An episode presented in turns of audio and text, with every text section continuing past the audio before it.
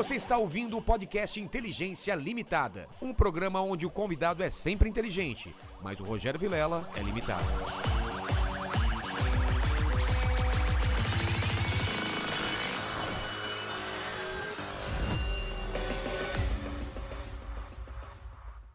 Olá, terráqueos! Como é que você tá? Eu sou o Rogério Vilela e tá começando mais um Inteligência Limitada. Você é um cara que tá antenado com o que acontece no Brasil? Sim, sim. Quem é o bastante. presidente do Brasil? É o Jair Bolsonaro. Ah, tá. Falou sem.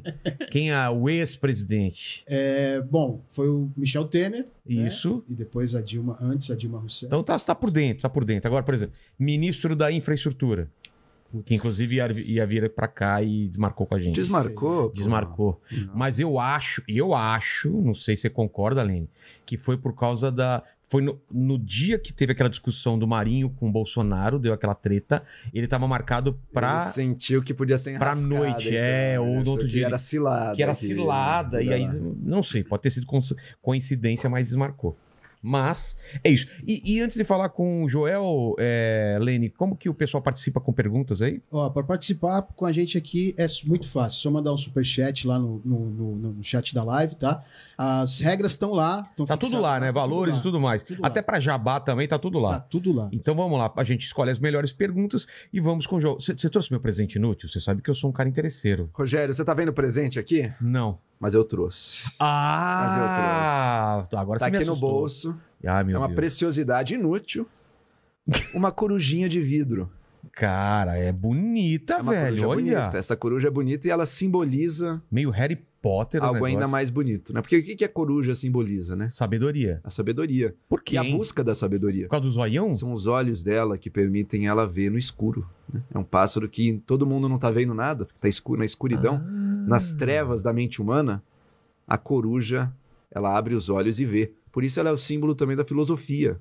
E por isso eu resolvi trazer essa corujinha minha de anos atrás. Se eu não me engano, eu comprei em Poços de Caldas. Fazem aqueles vidros bonitos lá, né? É, pô, muito, E- muito legal. E ela dá uma, uma distorção aqui nas cores muito legal. Tem essa distorção interna. É um, É. é um objeto de decoração bonito. Não, vai ficar assim. bonito aqui no Trouxe cenário, cara. Pequeno, mas com a sua elegância. Exatamente. E as pessoas esquecem, Vilela, que a coruja também é uma ave de rapina, né? Então ela não só Ah, é? vê, ela caça. Ela é uma caça. ave caçadora. Ela enxerga o alvo e vai.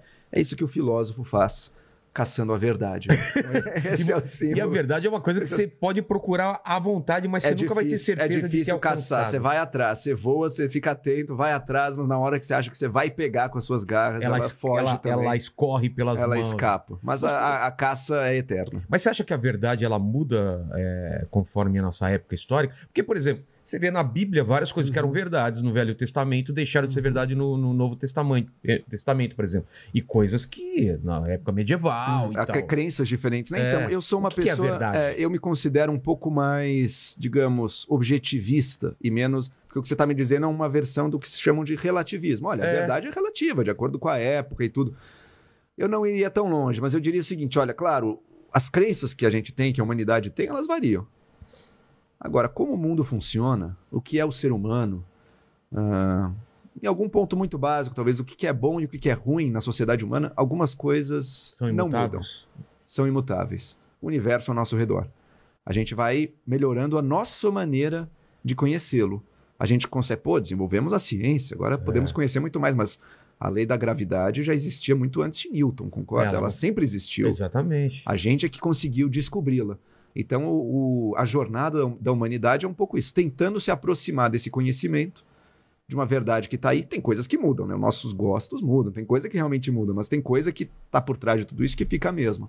É o nosso conhecimento, é a nossa capacidade de acessar essas coisas que vai evoluindo, vai mudando. Às vezes pode piorar também, nem sempre a evolução acontece. Às vezes É a- que os preconceitos, a religião, um monte de coisa permeia, né, esse caminho até a verdade que pode ofuscar a gente. E Pode ofuscar ciência- e pode ajudar também. Eu não vou, eu não Ah, vou é? colocar aqui a religião como ah, o inimigo e a ciência como claro, o amiga. método científico, ele nos ajuda a filtrar muitos erros. Agora, a categoria dos cientistas, enquanto tal, eles podem ser tão guiados por preconceitos, ou aqueles que acham Claro, que são claro. cientistas, Ele partir de um preconceito para tentar. para justificar. E, tese, então, é. não é só porque a categoria dos cientistas, ou pior, aqueles que nem cientistas são, mas que gostam de se revestir do manto da ciência, esses podem errar como qualquer pessoa. E a religião, em vários temas, por exemplo, no seu autoconhecimento, Às vezes, uma disciplina espiritual de uma religião, ela te ajuda a ver isso. Pega a tradição cristã, por exemplo. Eu já fui cristão, hoje em dia eu não sou. Ah, você é Mas ateu? Eu sou considera- agnóstico. Ah, tá. Agnóstico. Eu deixo. Eu realmente não tenho a resposta. obrigado. mano. Eu sei fazer algumas perguntas. Opa, cafezinho vai ajudar. você vai? Você vai no, no adoçante ou no Eu açúcar? vou no puro, cara. É No mesmo? puro, No puro. Então, saúde. Saúde. Eu ainda não consegui, mas estou diminuindo aqui. Hum. Mas, enfim, uma disciplina espiritual, religiosa, às vezes, eu não acredito que a parte mais metafísica, de tudo, ah, o céu, o inferno, eu realmente não acredito que isso seja verdade desse jeito literal. Mas que a disciplina de uma tradição espiritual, que ela pode te ajudar a se conhecer, isso eu não tenho a menor dúvida. É, mas é, quando você falou da ciência, mesmo a ciência, ela erra porque às vezes ela, ela, por exemplo, a gente, não sei se você se interessa por esse tema, mas eu me interesso muito de da origem do universo, né? Muito, pô. Atualmente fala em Big Bang, aí já tá- tem uma corrente que fala que não foi o Big Bang, né? Eu já ouvi falar que a gente estava em expansão e depois tem um Uhum. Big Crunch que seria a gente voltar ao que era e Foi o que eu explodir aprendi também, né? É. Vai e volta. Então, essas coisas vão mudando, né? é o estado do conhecimento, né? É. A gente tem, a gente colhe alguns vestígios do universo, as ondas sonoras, sei lá, do universo, coisas que apontam uma certa radiação que diz que o universo está em expansão. A gente pega isso e tenta interpretar isso, Preencher as fazendo com que lacunas, né? preenchendo e de que maneira? E daí tá um ponto daquela verdade objetiva. As coisas, elas têm que ser congruentes umas com as outras. O conhecimento de um lado, se ele é verdade, então ele vai ser compatível com um ou outro dado do conhecimento que vai ser verdade também. É.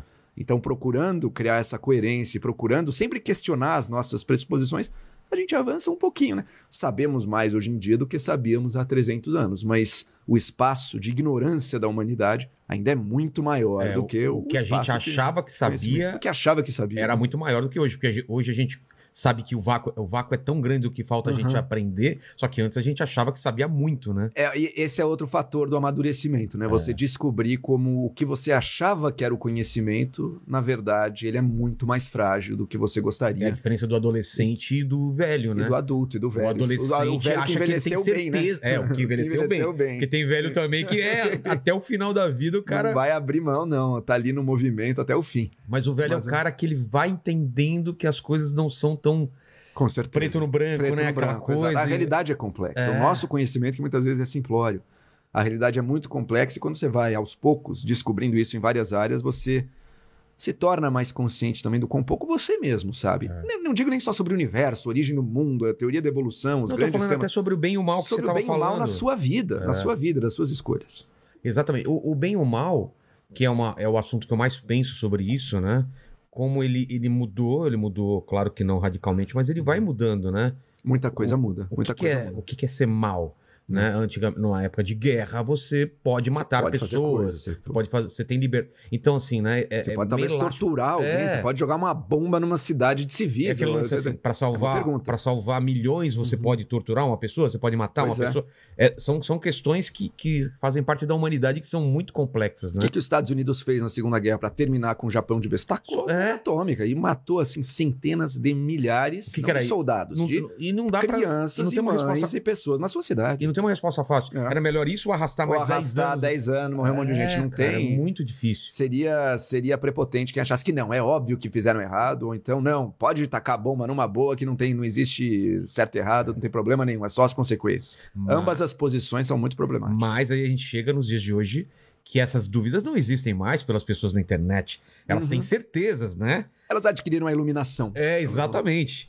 Todos os filósofos, historiadores e, e químicos, físicos e tal, eles têm dúvidas ainda, mas as pessoas na internet elas têm certezas e elas não arredam pé dessa certeza. Vilela, Vilela, primeiro ponto. Todo mundo que veio antes de 2015 era machista, racista. Esses não É. precisam mais levar apenas. Esses nem É. existem mais. Agora, as pessoas que vêm depois, claro, existe um pouco de divergência. Se você discorda da linha mestra, você, obviamente, é um cara do mal. A divergência é por isso. É porque você tem o lado do bem e o lado do mal. E o lado do bem está tão seguro da sua Então. certeza e tão seguro da maldade do outro lado que ele se permite fazer qualquer coisa É. para impor. E daí ele fica estranhamente parecido com aqueles que ele Que ele julgava julga. maus, né? É. E você tá vendo que isso tá escalando ainda ou já estamos num, num caminho descendente? Eu não acho que a gente esteja num caminho descendente, não. Eu Ah, vejo é? isso como uma parte escalando. Vamos lá, eu acho que pode oscilar um pouco, como uma onda, assim, sabe? Que vai um pouco mais de alta, um momento mais polarizado, outro pouco mais de baixa, mas num plano que eu acho que tá subindo. Por que está subindo? Por causa da tecnologia. O a tecnologia é. que a gente tem, o acesso à informação e o acesso à comunicação com milhões, ele permite coisas maravilhosas. Bom, Uma coisa é isso aqui, uma conversa que a gente está tendo, que milhões, centenas de milhares de pessoas é. vão ouvir. Que legal. Imagina no- nos anos 90 fazer isso acontecer. Não, era só. Só, ser amigo do Roberto. Marinho, senão você, não, senão você não tinha. Então, ó que legal isso. Agora, ao mesmo tempo, isso que a gente está vivendo, ele permite que cada pessoa viva no seu mundinho. É. Então eu gosto desse podcast, eu gosto dessa série, eu gosto desse jornal, que na verdade é um blog politizado que eu gosto de seguir, porque eu concordo. As pessoas vão perdendo qualquer chão comum que elas tinham. E ao perder qualquer chão comum, elas vão tendo só aquilo que elas querem, que elas gostam. Ficam mimados. Ficam mimados. É, é- é uma relação um pouco similar com a alimentação, sabe? Pensa no passado. Como é que as pessoas se alimentavam 60, 70 anos atrás? Olha, era o que tinha. E você tinha uma tradição alimentar brasileira, paulista, mineira, francesa, cada um É. tinha. E era precário. Para a maior parte das pessoas era Claro. precário. A luta era não passar fome. Tá? Hoje em dia, a luta do literalmente não passar fome, de morrer por falta de nutrientes, essa, pelo menos nas grandes cidades, acabou, né? Não, não- quase não existe mais. Existe um outro lugar do mundo, até do nosso país, mas ela, em larga medida, foi superada. Qual é a luta? Qual que é o problema agora? Você tem caloria muito fácil e muito gostosa e muito barata nas E alimentos que pessoas. viciam. E alimentos que viciam, e a pessoa fica aquilo. A luta hoje em dia é para mostrar. Isso não é nem para o rico do país rico, é para o pobre do país rico. O pobre do Brasil ainda enfrenta a fome em diversos momentos, como o atual. Mas mesmo aqui no Brasil, a obesidade já é uma marca da pouca condição de vida. Por quê? Sim, a gente Porque falou tem a caloria com- muito barata, É. muito fácil. Aliás, mais barata do que a comida mais de qualidade. barata do que a comida de qualidade. É. E, e- e o, e o conhecimento culinário para pegar um ingrediente, preparar o tempo que ele custa, isso se perdeu, porque É. as pessoas não têm tempo, é muito mais fácil a outra opção, muito mais barato a outra opção. As pessoas vão comendo, no fundo, o que é mais gostoso e mais rápido. E, de um ponto de vista, pô, agora não vai. A caloria tá entregue na mão dela, excelente. Agora, e a saúde? E o- a preservação de um bem cultural que era uma certa tipo de alimentação. Tudo isso, você corre o risco sério de se perder. A gente está vivendo isso com a informação. Eu quero a informação de qualidade, provavelmente eu vou ter que pagar, porque alguém vai ter que produzir isso aí. Provavelmente ela não vai me agradar tanto. Às vezes a informação, ela concorda com o meu lado político, daí eu gosto, a notícia é verdadeira. Às vezes a notícia verdadeira contraria o meu lado político. Eu não vou gostar. Um jornal que seja objetivo, que, que eu vou lembrar mais dele? Eu vou lembrar da notícia boa que concordou e passou ou da notícia ruim que me incomodou? Opa! Notícia ruim pro meu lado, esse jornal tá fazendo o jogo do outro lado, esse jornal é meu inimigo. Então eu não quero mais consumir isso aqui, eu quero consumir esse site aqui, ó. Esse site ou esse grupo de WhatsApp, Só ele só dá coisa sob medida pro que eu gosto, pro que eu quero e pro time que eu torço na luta pelo poder. O problema tá armado aí então, né? Cada um tá consumindo o seu junk food, a sua fast food de informação pelo que ele gosta. Sua dose de dopamina. A dose de dopamina tá, tá garantida. É. E o chão comum. E, o- e um critério para você chegar na verdade. Isso está sendo perdido. E o Por isso que eu acho que, a contraditório gente, que o fazia- contraditório. Fazia parte de mesa de barzinho, fazia Uhum. parte de festa de aniversário, reunião de final de ano. Sempre foi tranquilo. Sabe uma das coisas mais trágicas é não querer ir na É. festa, no encontro da família, Porque vai encontrar o vai ter tio, o o chato, pai, vai ser é. não sei o que, não sei o que, então vamos cortar. Se você está permitindo que os seus laços mais importantes, das amizades, da família, do trabalho, sei lá o quê, estejam sendo determinados por essa adesão, que no fundo, no fundo é uma adesão política, um grupo que está lutando pelo poder, veja o que você está fazendo. Você está tirando uma parte importantíssima da sua vida em nome do quê? Primeiro, em nome de algo que provavelmente um grupo que quando chegar no poder provavelmente não, não vai te não vai te tratar da maneira que você esperava ser tratado, pelo contrário, vai se utilizar de você, mas vai te descartar também quando for necessário. E por outro, você vai conseguir mudar aquela pessoa? Suponha que eu e você assim, a gente discorde radicalmente. A gente pode ter uma discussão numa boa e ambos aprendem, provavelmente nenhum vai sair com a cabeça convertida pelo outro, sabe? Isso é uma coisa bastante rara de Mas acontecer ac- numa acontece discussão. muito aqui de eu mudar de opinião. Não sei se acontece Você muda- é porque Show. você é alguém. no- entre os participantes do Morning Não, Show, não, mas com ainda não.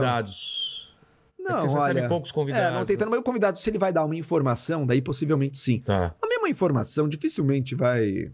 Se você tem uma opinião forte sobre se o Bolsonaro é um bom ou não presidente, não é Ah, uma sim, informação sim, que sim. vai. Um, Claro, um claro. cara ali que vai fazer você se transformar, né? Aqui, provavelmente. Você não vai mudar. Então você vai se Normalmente eu- desgastar. É, normalmente eu mudo de opinião quando são são assuntos que eu não domino Hum. muito e que vem alguém que manja muito e eu falo, caramba, ele deu uma explicação. Você falou de física aqui. Se vier um físico aqui É. e dizer, olha, o que tá acontecendo com o universo. Não, o próprio vou- advogado veio o Também, Botelho também. aqui e me explicou várias Não, mas coisas. esse cara é esperto, hein? Esse É? aí, esse aí consegue, ele consegue convencer, dizer, não, isso aqui é apenas o direito, é apenas a Ah, condição. entendi. Mas tem o lado político ali junto também. Aqui a coisa, o cara quando é inteligente assim, ele passa, ele, ele bota o salame e você engole a pílula junto ali. Que nem o cachorro quando não quer.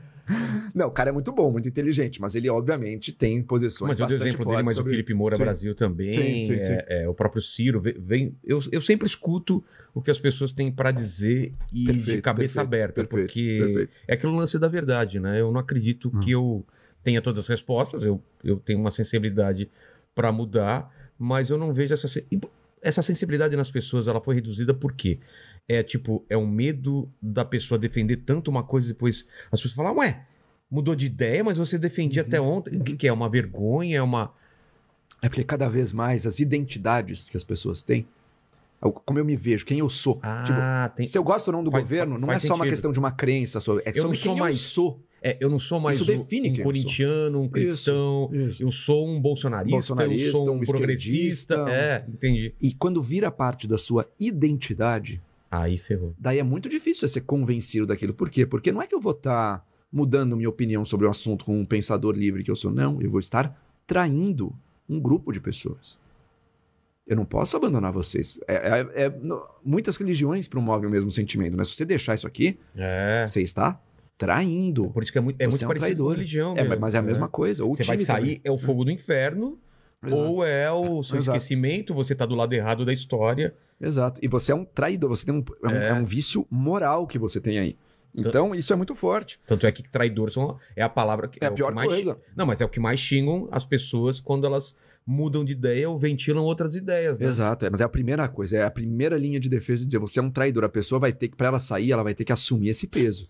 E assumir esse peso não É, vai ser fácil. é. Ela tem, precisa de uma força Traidor! psicológica. Ela precisa de uma força Nossa. psicológica. Então, as que saem. Pra mim, as pessoas em geral mais interessantes até são justamente aquelas que já se identificaram muito com um grupo e que depois saíram, pagaram o preço e têm uma visão. Tem as que saem e ficam igualmente malucas de outro grupo. Ah, daí sim, não, daí sim. essa não aprendeu nada. A gente vê Mas, a Sarah é, Winter, por exemplo. tá por aí é. também. Então, Era sai de um grupo, radical, e depois tá virou mostrando contra- os peitos, depois é, Bolsonaro, depois E é agora voltou-. Agora Agora ela é o quê? ah, tá se descobrindo. Ela é, ela é, acima de tudo Sarah Winter, mas É. ela, ela sempre vai ter um lugar ali em que ela vai poder se crescer um pouco. Então tem aquela pessoa que não aprendeu nada, mas tem a pessoa que aprendeu também.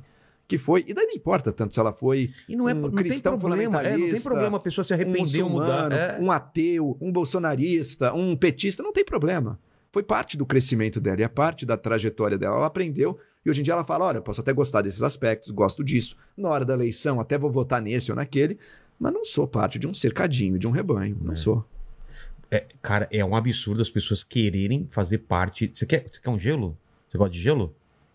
Pode ter um. Não, não. Quer ou não? Pode ter um gelinho Pode. assim. Pode ter. Eu fiquei em dúvida por causa da minha garganta. Você sabe que eu só tô Ah, tomando isso então- aqui por então é razões melhor, médicas. Então é melhor, né? então é melhor no, no, no- no- Não, não. Será que não? É, Será que não? A medicina A garganta, vai. Então a medicina aqui vai, vai É. falar mais alto. Tá. E, e você... Mas eu queria deixar claro que são razões estritamente médicas pelas que é quais eu tô É o- é tomando uma bebidinha boa aqui. Esse é o. Hum, 15 anos Ah, aqui. 15 anos. Ontem eu É tomei, ontem eu tomei 10 um honey. anos. Menos de 10 anos o médico também não recomenda, sabe? Tem- Então, o médico é muito é específico. específico, é uma, uma receita bastante específica. Mas todo esse preâmbulo, Joel, aí a gente. a- Aí, pra gente falar de você, porque eu não consigo te colocar numa caixinha e isso eu acho que é bom, não é? Eu acho que é bom. Mas tem, mas tem, tem problemas ligados a isso. É o seguinte. Deixa eu engolir minha jujuba. aqui. É o seguinte. Pra você. Eu sou alguém que vivo de dar opinião, comentar, escrever um artigo. ah, Então tá aí Você se presente. expõe, tá, se- tá se expondo presente no debate público, nas redes sociais. Eu tento É. crescer minhas redes com todas as dificuldades que eu tenho, mas eu tento. E se você tem um time, claro, se você, eu tô com essas pessoas aqui, essas são, pessoas são meus amigos e, portanto, aquelas outras pessoas são meus inimigos. Se você tem um time claro, você tem público.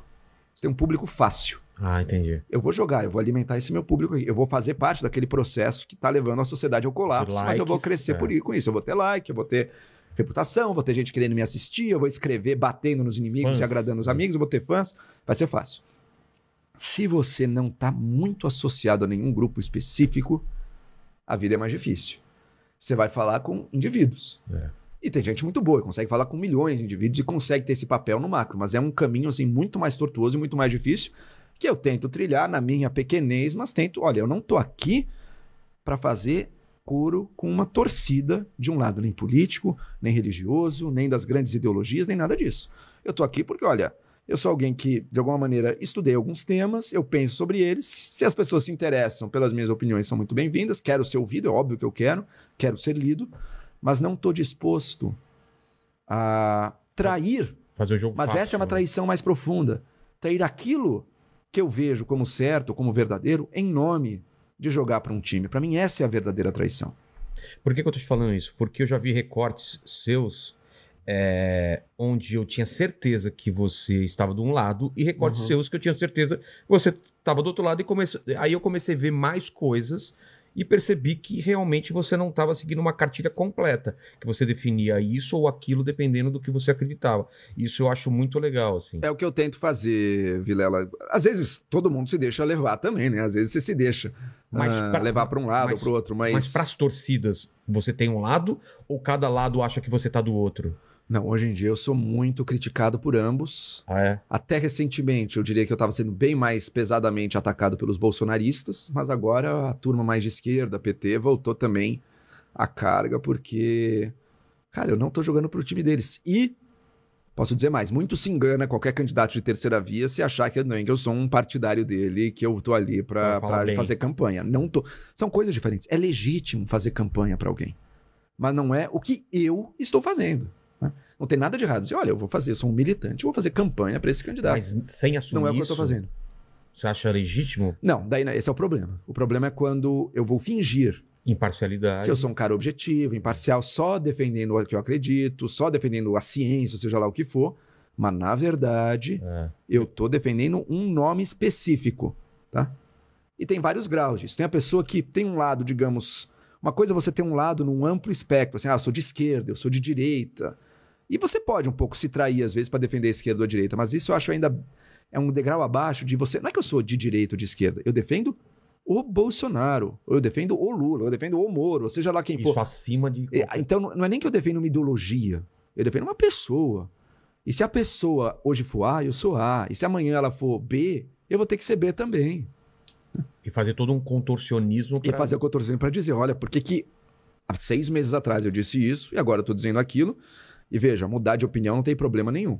É natural, é, evolu é evolução da pessoa, ela tá mudando de opinião. Agora, uma coisa é ela mudar de opinião pelos motivos, É. porque ela vai pensando, porque novos fatos aparecem, e outra coisa é mudar de opinião porque ela tem que seguir um certo caminho, um certo candidato, um certo líder, porque ela sabe que o ganha-pão dela e a fama dela dependem daquilo. E se ela cresceu nessa direção, e se ela se tornou uma estrela jogando para uma torcida, é muito mais difícil sair, porque você vai ser abandonado de um jeito que você vai, vai Vai ser sofrer chu- bastante, é, vai sofrer vai- bastante. Vai ser Só mastigado. que é inevitável, só que é inevitável. cuspido, é, né? só que é inevitável também, porque uma hora cansa. tá? A pessoa que só joga pra torcida, uma hora ele cansa, ele vai ser renovado e, e, e- e não vai ter jeito. Você falou que ele vai ser renovado, vai ser trocado por outra pessoa? Por hora a pessoa, Ou ele vai trocar o. o- Não, ele não vai dele? trocar. Ele vai, ele vai em Até algum o fim. momento um novo vai chegar, vai conseguir produzir alguma polemiquinha com ele, ele vai ficar do lado errado da história, ele vai ser trocado, porque a dinâmica é essa.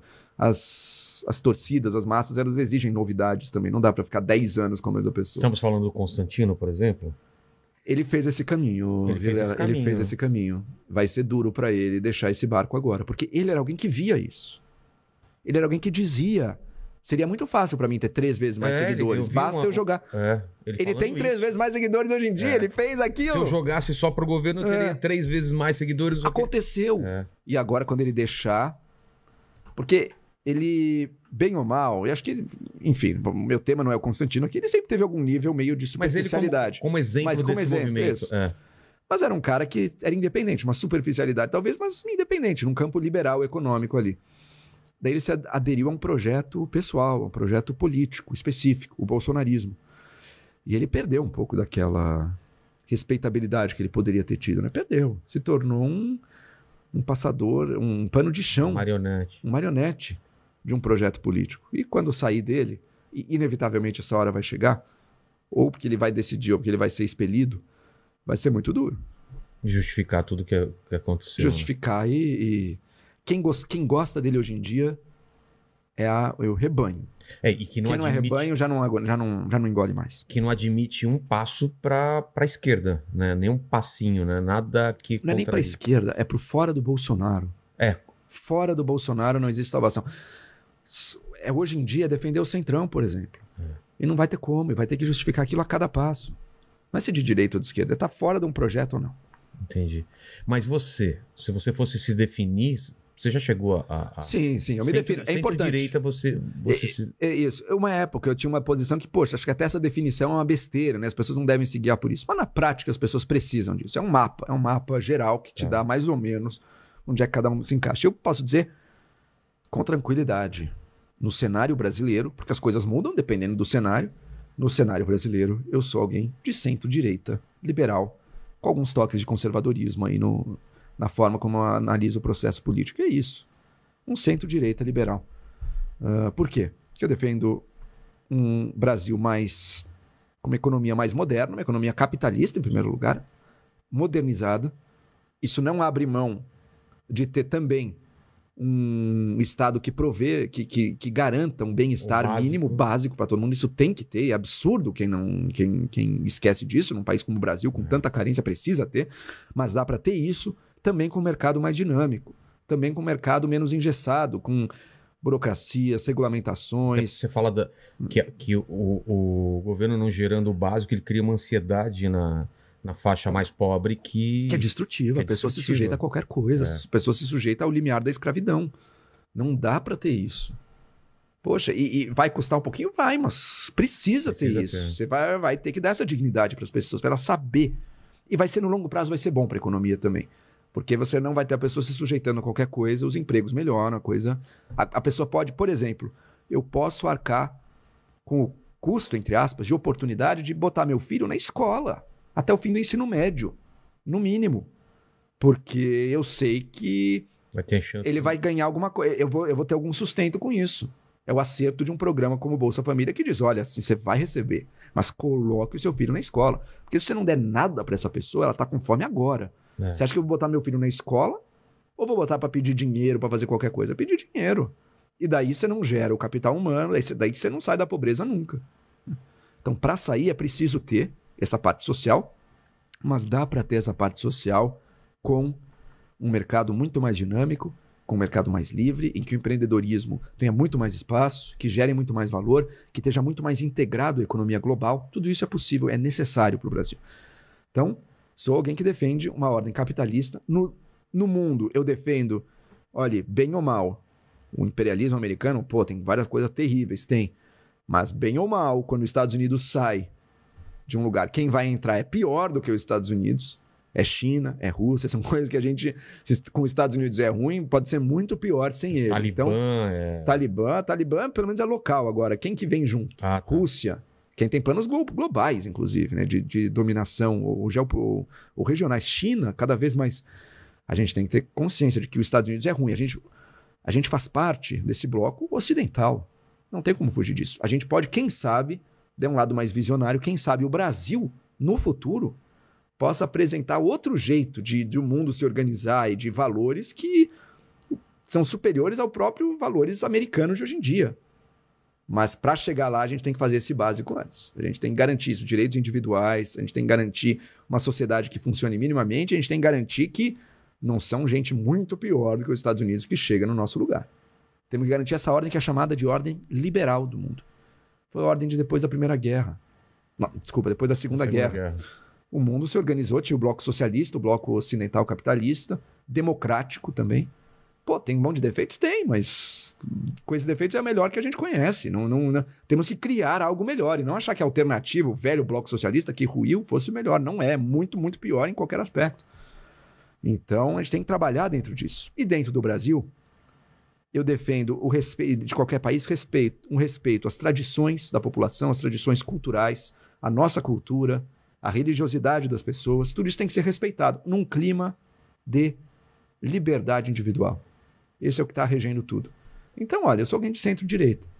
Mas aí as liberdades em- a- a- é, abrangem também o, a posse e por- o porte de arma, o, a- o direito a- ao aborto, a maconha, essas coisas. Posso dizer cada um desses aí, ó. Com relação à maconha, esse eu acho que a gente tá dormindo no ponto, assim, de um jeito que indesculpável. Por que os conservadores são tão. Se estão a favor de liberdade individual, porque a maconha é uma questão. Isso aqui destrói famílias quando É. a pessoa consome de uma maneira errada. Isso aqui é perigoso também. O álcool é uma droga, é droga real.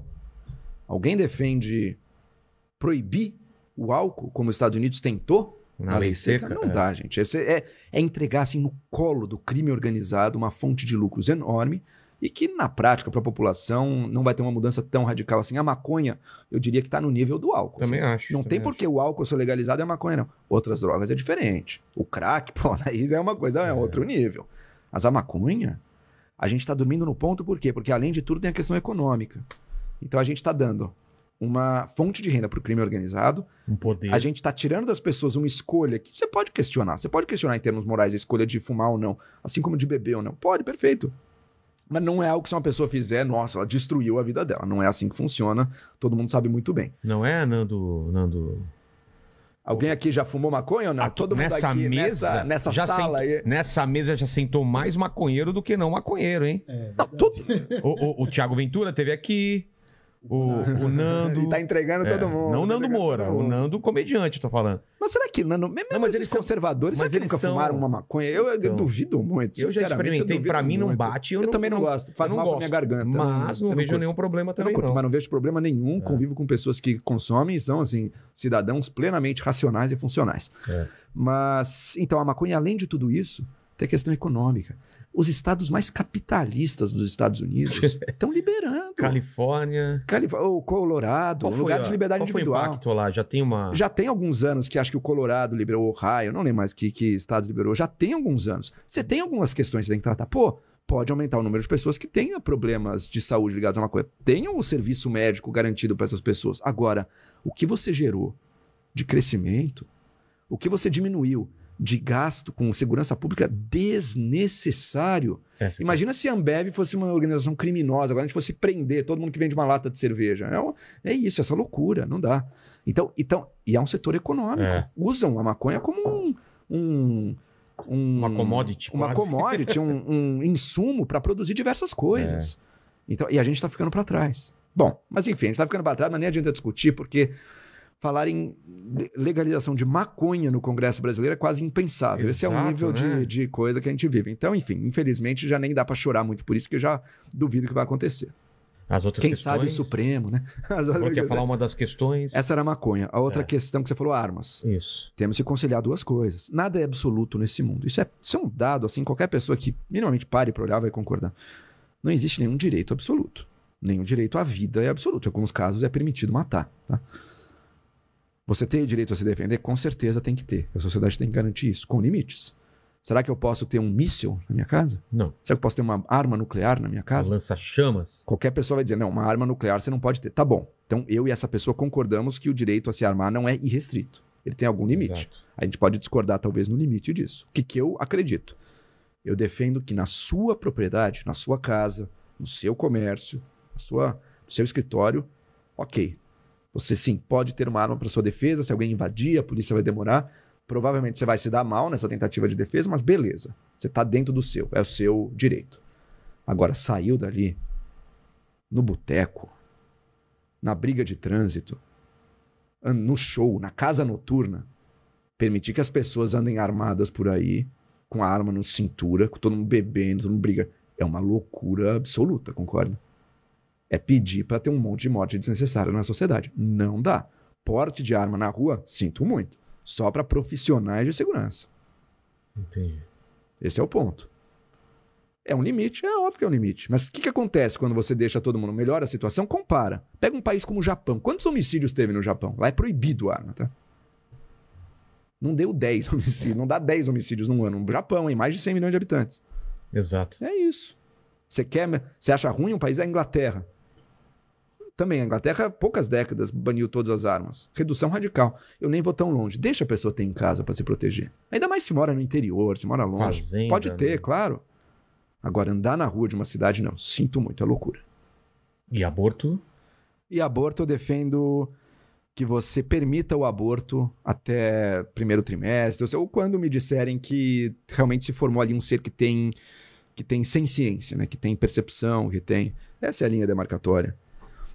Você dizer que você acredita que um, um embrião, o primeiro estágio do desenvolvimento individual, é equivalente a uma vida humana plena, adulta, eu duvido que alguém pense assim.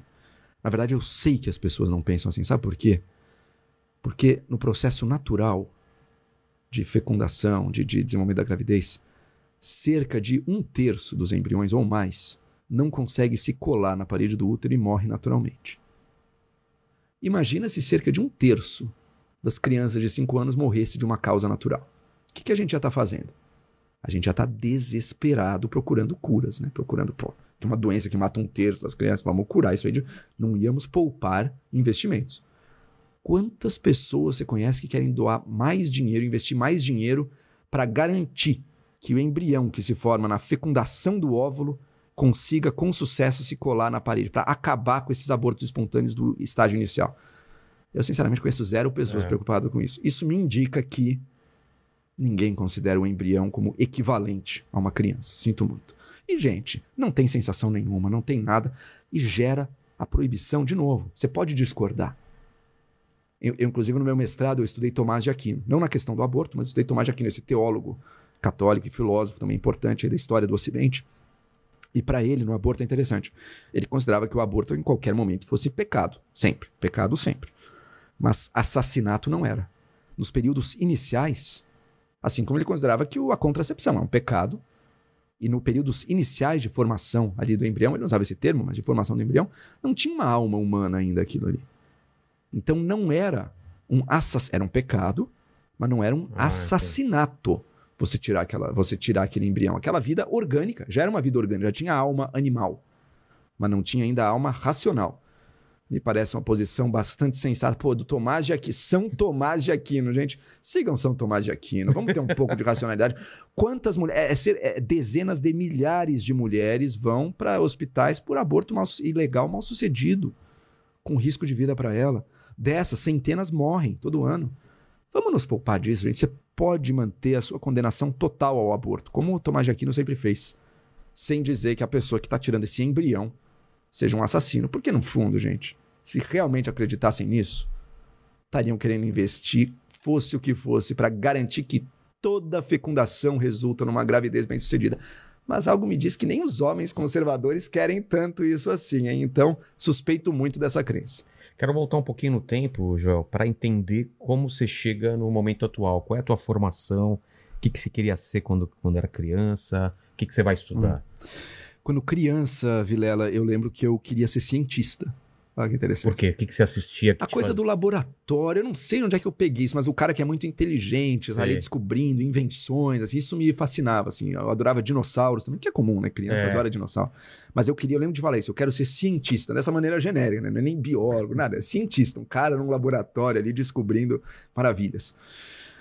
Conforme eu fui crescendo, eu fui tendo dois diferentes áreas da minha vida foram sendo mais importantes para mim. E eu lembro que numa eu lembro que no ensino médio ainda eu tinha dois ideais de carreira e que eu de alguma maneira achava que fossem conciliáveis. E que depois eu não fui para nenhum também. Eu queria ser ao mesmo tempo banqueiro, não dono de banco, mas alguém que trabalha num banco de investimentos, que ganha dinheiro, portanto, mas não é bancário também. Também não bancário, não. Banqueiro. Banqueiro, quando eu cresci, para mim banqueiro não era o dono do banco, era ah, a pessoa não? que não, é a pessoa que trabalha num banco de investimentos que investe ah, dinheiro entendi. e tudo, mas não é o dono daquilo entendi. ali, né? não é o... Eu queria ser banqueiro de um lado e ator do outro. Eu gostava das Nossa. duas coisas. Eu fazia teatro, adorava. No final, não fui para nenhum dos dois. Eu fui, em algum momento do Mas ensino médio. Você era o cara que ia na frente para apresentar trabalho? Adorava, sempre adorei. Eu sempre fui muito tímido nas relações one-on-one, -on -one, assim, pessoais. Eu era tímido, especialmente com o sexo oposto ali, então a timidez era gritante. E fui evoluindo um pouquinho nessa questão ao longo do tempo. E, mas para apresentar, para falar em público, Tranquilo. isso eu sempre gostei. É go gozado isso, né? Como é... é... E tem gente que é o oposto, né? Que dá super bem na, na, coisa pessoal ali, mas na hora de falar em público, trava, né? Exatamente. Mesmo porque o falar em público, acho que você. Você te, tem maneiras de. Você está criando alguma coisa ali também, né? Não, não é necessariamente você que está ali dentro, né? Que está sendo julgado por alguém. Você está apresentando algo, um conteúdo, alguma coisa. Isso eu nunca tive Isso eu nunca tive problema. E eu fazia teatro também, adorava apresentar teatro, peça, escrever também, sempre gostei muito. Mas no final fui, não fui para nenhum desses caminhos. Eu, no ensino médio, em algum momento, ficou claro para mim que eu queria duas faculdades, prestei duas apenas. Economia de um lado, então talvez o sonho do banqueiro tivesse É. vivo ali ainda, e filosofia. E fui fazer os dois cursos ao mesmo tempo. E ao longo da Que faculdade de doideira. economia, quando meus amigos começaram a entrar em estágio de banco, eu, eu- naquela altura já estava claro, eu não vou nem pisar em banco, eu tenho certeza que eu vou odiar isso, não tem nada a ver comigo. É mesmo? Você já sentiu? Nem, nem fiz estágio em banco. Eu fiz, me preparei para o mestrado, mas mesmo o mestrado em economia é pura matemática. Falei, puta, não, mas realmente não é isso aqui. E na filosofia começou a fazer mais sentido. Então, porque na filosofia, por mais que fosse uma faculdade que eu levasse um pouquinho mais nas coxas, também, pô, são as questões ali me fascinam. Ali eu tô vendo coisa que me interessa sempre. Na economia era uma exceção, né? A, a cadeira de ética, a história do pensamento econômico, aquela parte mais humana da, da economia, isso me interessava. Mas na filosofia, não, pô. Filosofia a gente tá vendo as questões direto ali. Isso me interessa. Fui fazer um mestrado na filosofia. E daí também, ao longo disso, eu percebi, tá, isso me interessa, essas coisas, isso aqui, esse assunto me interessa. Mas o meio acadêmico, o mestrado, a relação com o seu orientador, as, as rodinhas que se criam na academia, o- você está escrevendo algo que ninguém, ninguém, ninguém vai ler. Isso eu comecei também a sentir, não, isso aqui também não é para mim. Eu reconheço o valor daquilo. Ali se cria um espaço que a pessoa pode pesquisar, que a pessoa pode tratar de questões assim minúsculas, ah, mas que interessam a ela com profundidade, sem sem distrações, isso é bom. Embora grande parte dos que lá estejam estejam só pensando numa carreira, e daí é péssimo, como carreira não recomendo. Mas ela tem seu valor, mas também não era bem o que eu queria. E fui descobrindo esse meio, inicialmente graças às redes sociais e blogs da do debate público. E eu vi que, olha, algo do que eu gosto tá aqui, tá em participar do debate público, conseguir trazer conceitos, valores, ideias, argumentos para uma discussão que não vai ficar só com profissionais daquela micro área do saber, mas que vai impactar ou tentar impactar mais gente. Porque no fundo todo mundo tem essas inquietações e, e todo mundo quer se colocar, ainda mais hoje em dia, em que a gente tem as ferramentas para se que todo colocar. mundo? Às vezes eu Não, acho que tem todo gente. mundo não, ah, tá. É, tem muita gente gente, muita que gente. passa a vida sem se questionar nada. Né? Eu não entendo isso. Se questionar, concordo, mas se posicionar, pelo menos hoje em dia, cada Ah, vez mais sim, as pessoas sim. querem. Então, Então- você foi se encontrando mais na filosofia, mas como você Com uma via. ponte com o debate público. Então, mas como você via isso da maneira, vou ganhar dinheiro como? Como você. É, não era claro inicialmente. É, então. Eu passei um período aí de bastante indecisão, assim, no fim Estamos do mestrado. quantos anos você tava aí? Eu tenho 36 hoje em dia. Meu mestrado terminou em 2014. Os 20 e tantos ali. Sei. Tava num período meio sem, sem já saber via seus direito. amigos já empregados, trabalhando? Eu tinha alguns trabalhos, É. também fazia coisa, eu tinha uma revista cultural, conseguia pagar um- alguma coisa, eu tinha tive bolsa em algum momento, consegui algumas coisas, mas não tava, não, não tinha um caminho claro. Como ainda não tenho, né? A gente vai descobrindo, mas enfim, hoje Mas em dia eu tá- hoje- consigo, é, hoje mas- eu consigo pagar as minhas contas E tá mais e, claro, e, tá, né? e tá mais claro que alguma coisa eu tenho, então, né? É, já construiu algum. e construir, vou Caminho construindo e alguma tal. coisa. É, então foi o- a minha sorte, ou sei lá se é sorte, mas que eu fui fazendo é que eu nunca tive num barco só. Então eu tava na academia, tava, mas pô, eu tava na rede social, eu tava no blog, eu tava criando pontes com jornalista, então volta e meia escrevia para um jornal, escrevia para uma Veja que paga, começava a ter caminhos aqui Entendi. tinha uma proposta de revisão de um livro numa editora, fazia. Então você vai traçando também algumas coisas, né? E, mas de me encontrar mesmo foram dois passos. Um, o escrito. Isso veio na Exame, na revista Exame em 2016. Eu comecei a escrever toda semana. Às vezes para impressa, nem sempre, mas para o aplicativo deles, eu escrevia toda semana. Qual era o tema? Era uma coluna? O que que era? Era aberto, era mais voltado para política e economia, mas era bem aberto. Tá. E eu- depois, um pouco depois, para Folha. Comecei a ter uma coluna na Folha também, isso foi um divisor de águas. E depois, em 2018, na Jovem Pan. Também Como- foi outro divisor. Como que veio o convite? Eu não sei, eu lembro como veio, mas o, o- quem me entrou em contato comigo disse que não, porque você já veio aqui, já conheceu. já conversou comigo. Eu tinha ido uma vez na Jovem Pan falar no Pânico, mas eu não tinha conhecido ninguém ali. Ah, eu é? tinha gozado. Se o cara. Você tinha, Falou- ido, você tinha ido você e quem? Eu tinha ido em 2016 sozinho no Pânico para falar de reforma da Previdência, Tá. do Temer ali. Por quê? Porque era um tema que eu falava nas redes, muita gente, algumas pessoas viam, chega no editor, chega no Te- te produtor do Pânico, me indicaram, eu fui lá falar. Então, eu tinha ido pisado na Jovem Pan já, mas nunca tinha tido grande contato. E daí ele veio lá, teve essa proposta de eu ir lá comentar. Primeira ideia era o Jornal da Manhã, mas depois me decidiram botar no Morning Show. Isso lá atrás ainda, isso era O Jornal da Manhã 2018. Vem antes do morning ou não? Ele passa antes, ele passa Passa mas eu não fiz nesse primeiro momento. Ah, você não chegou nem eu a fui, fazer. eu, eu fiz só posteriormente. No início eu fui pro Morning, Tá. fiquei uns meses no Morning, depois fui pro programa 3 em 1. Você foi pro morning quando era o Edgar ainda. Era o Edgar, era o Edgar e, e não tinha. Não tinha tanto essa coisa do debate ainda. Tinha um comentário político, econômico, mas não era o centro, não era o debate. Era o entretenimento, Entretenimento, tudo né? misturava as coisas, era legal. Depois Era legal. Era legal. Não, ainda é legal, mas Ah, mudou. tá, mas mudou. mas falou, é legal não. de outro jeito. época não, era não, não. legal. Era legal, mas é legal de outro jeito. E hoje, pra mim, o melhor do Morning é quando consegue trazer um pouco do entretenimento também. E, e misturar a cultura, a sociedade, tudo, não ficar só na política. E daí eu fui pro 3 em 1, que na época a formação era eu, Vera Magalhães, apresentação de Silvio Navarro e, e comentaristas eu, Vera Magalhães e Carlos Andreasa. Ou seja, Ah, hoje em dia você não associa esses aí é. na Jovem Pan, mas éramos nós. ali, éramos nós. Vera, Andreas e E você. eu. E daí era o início do governo Bolsonaro, enfim, depois a rádio decidiu não renovar, sair por um tempo.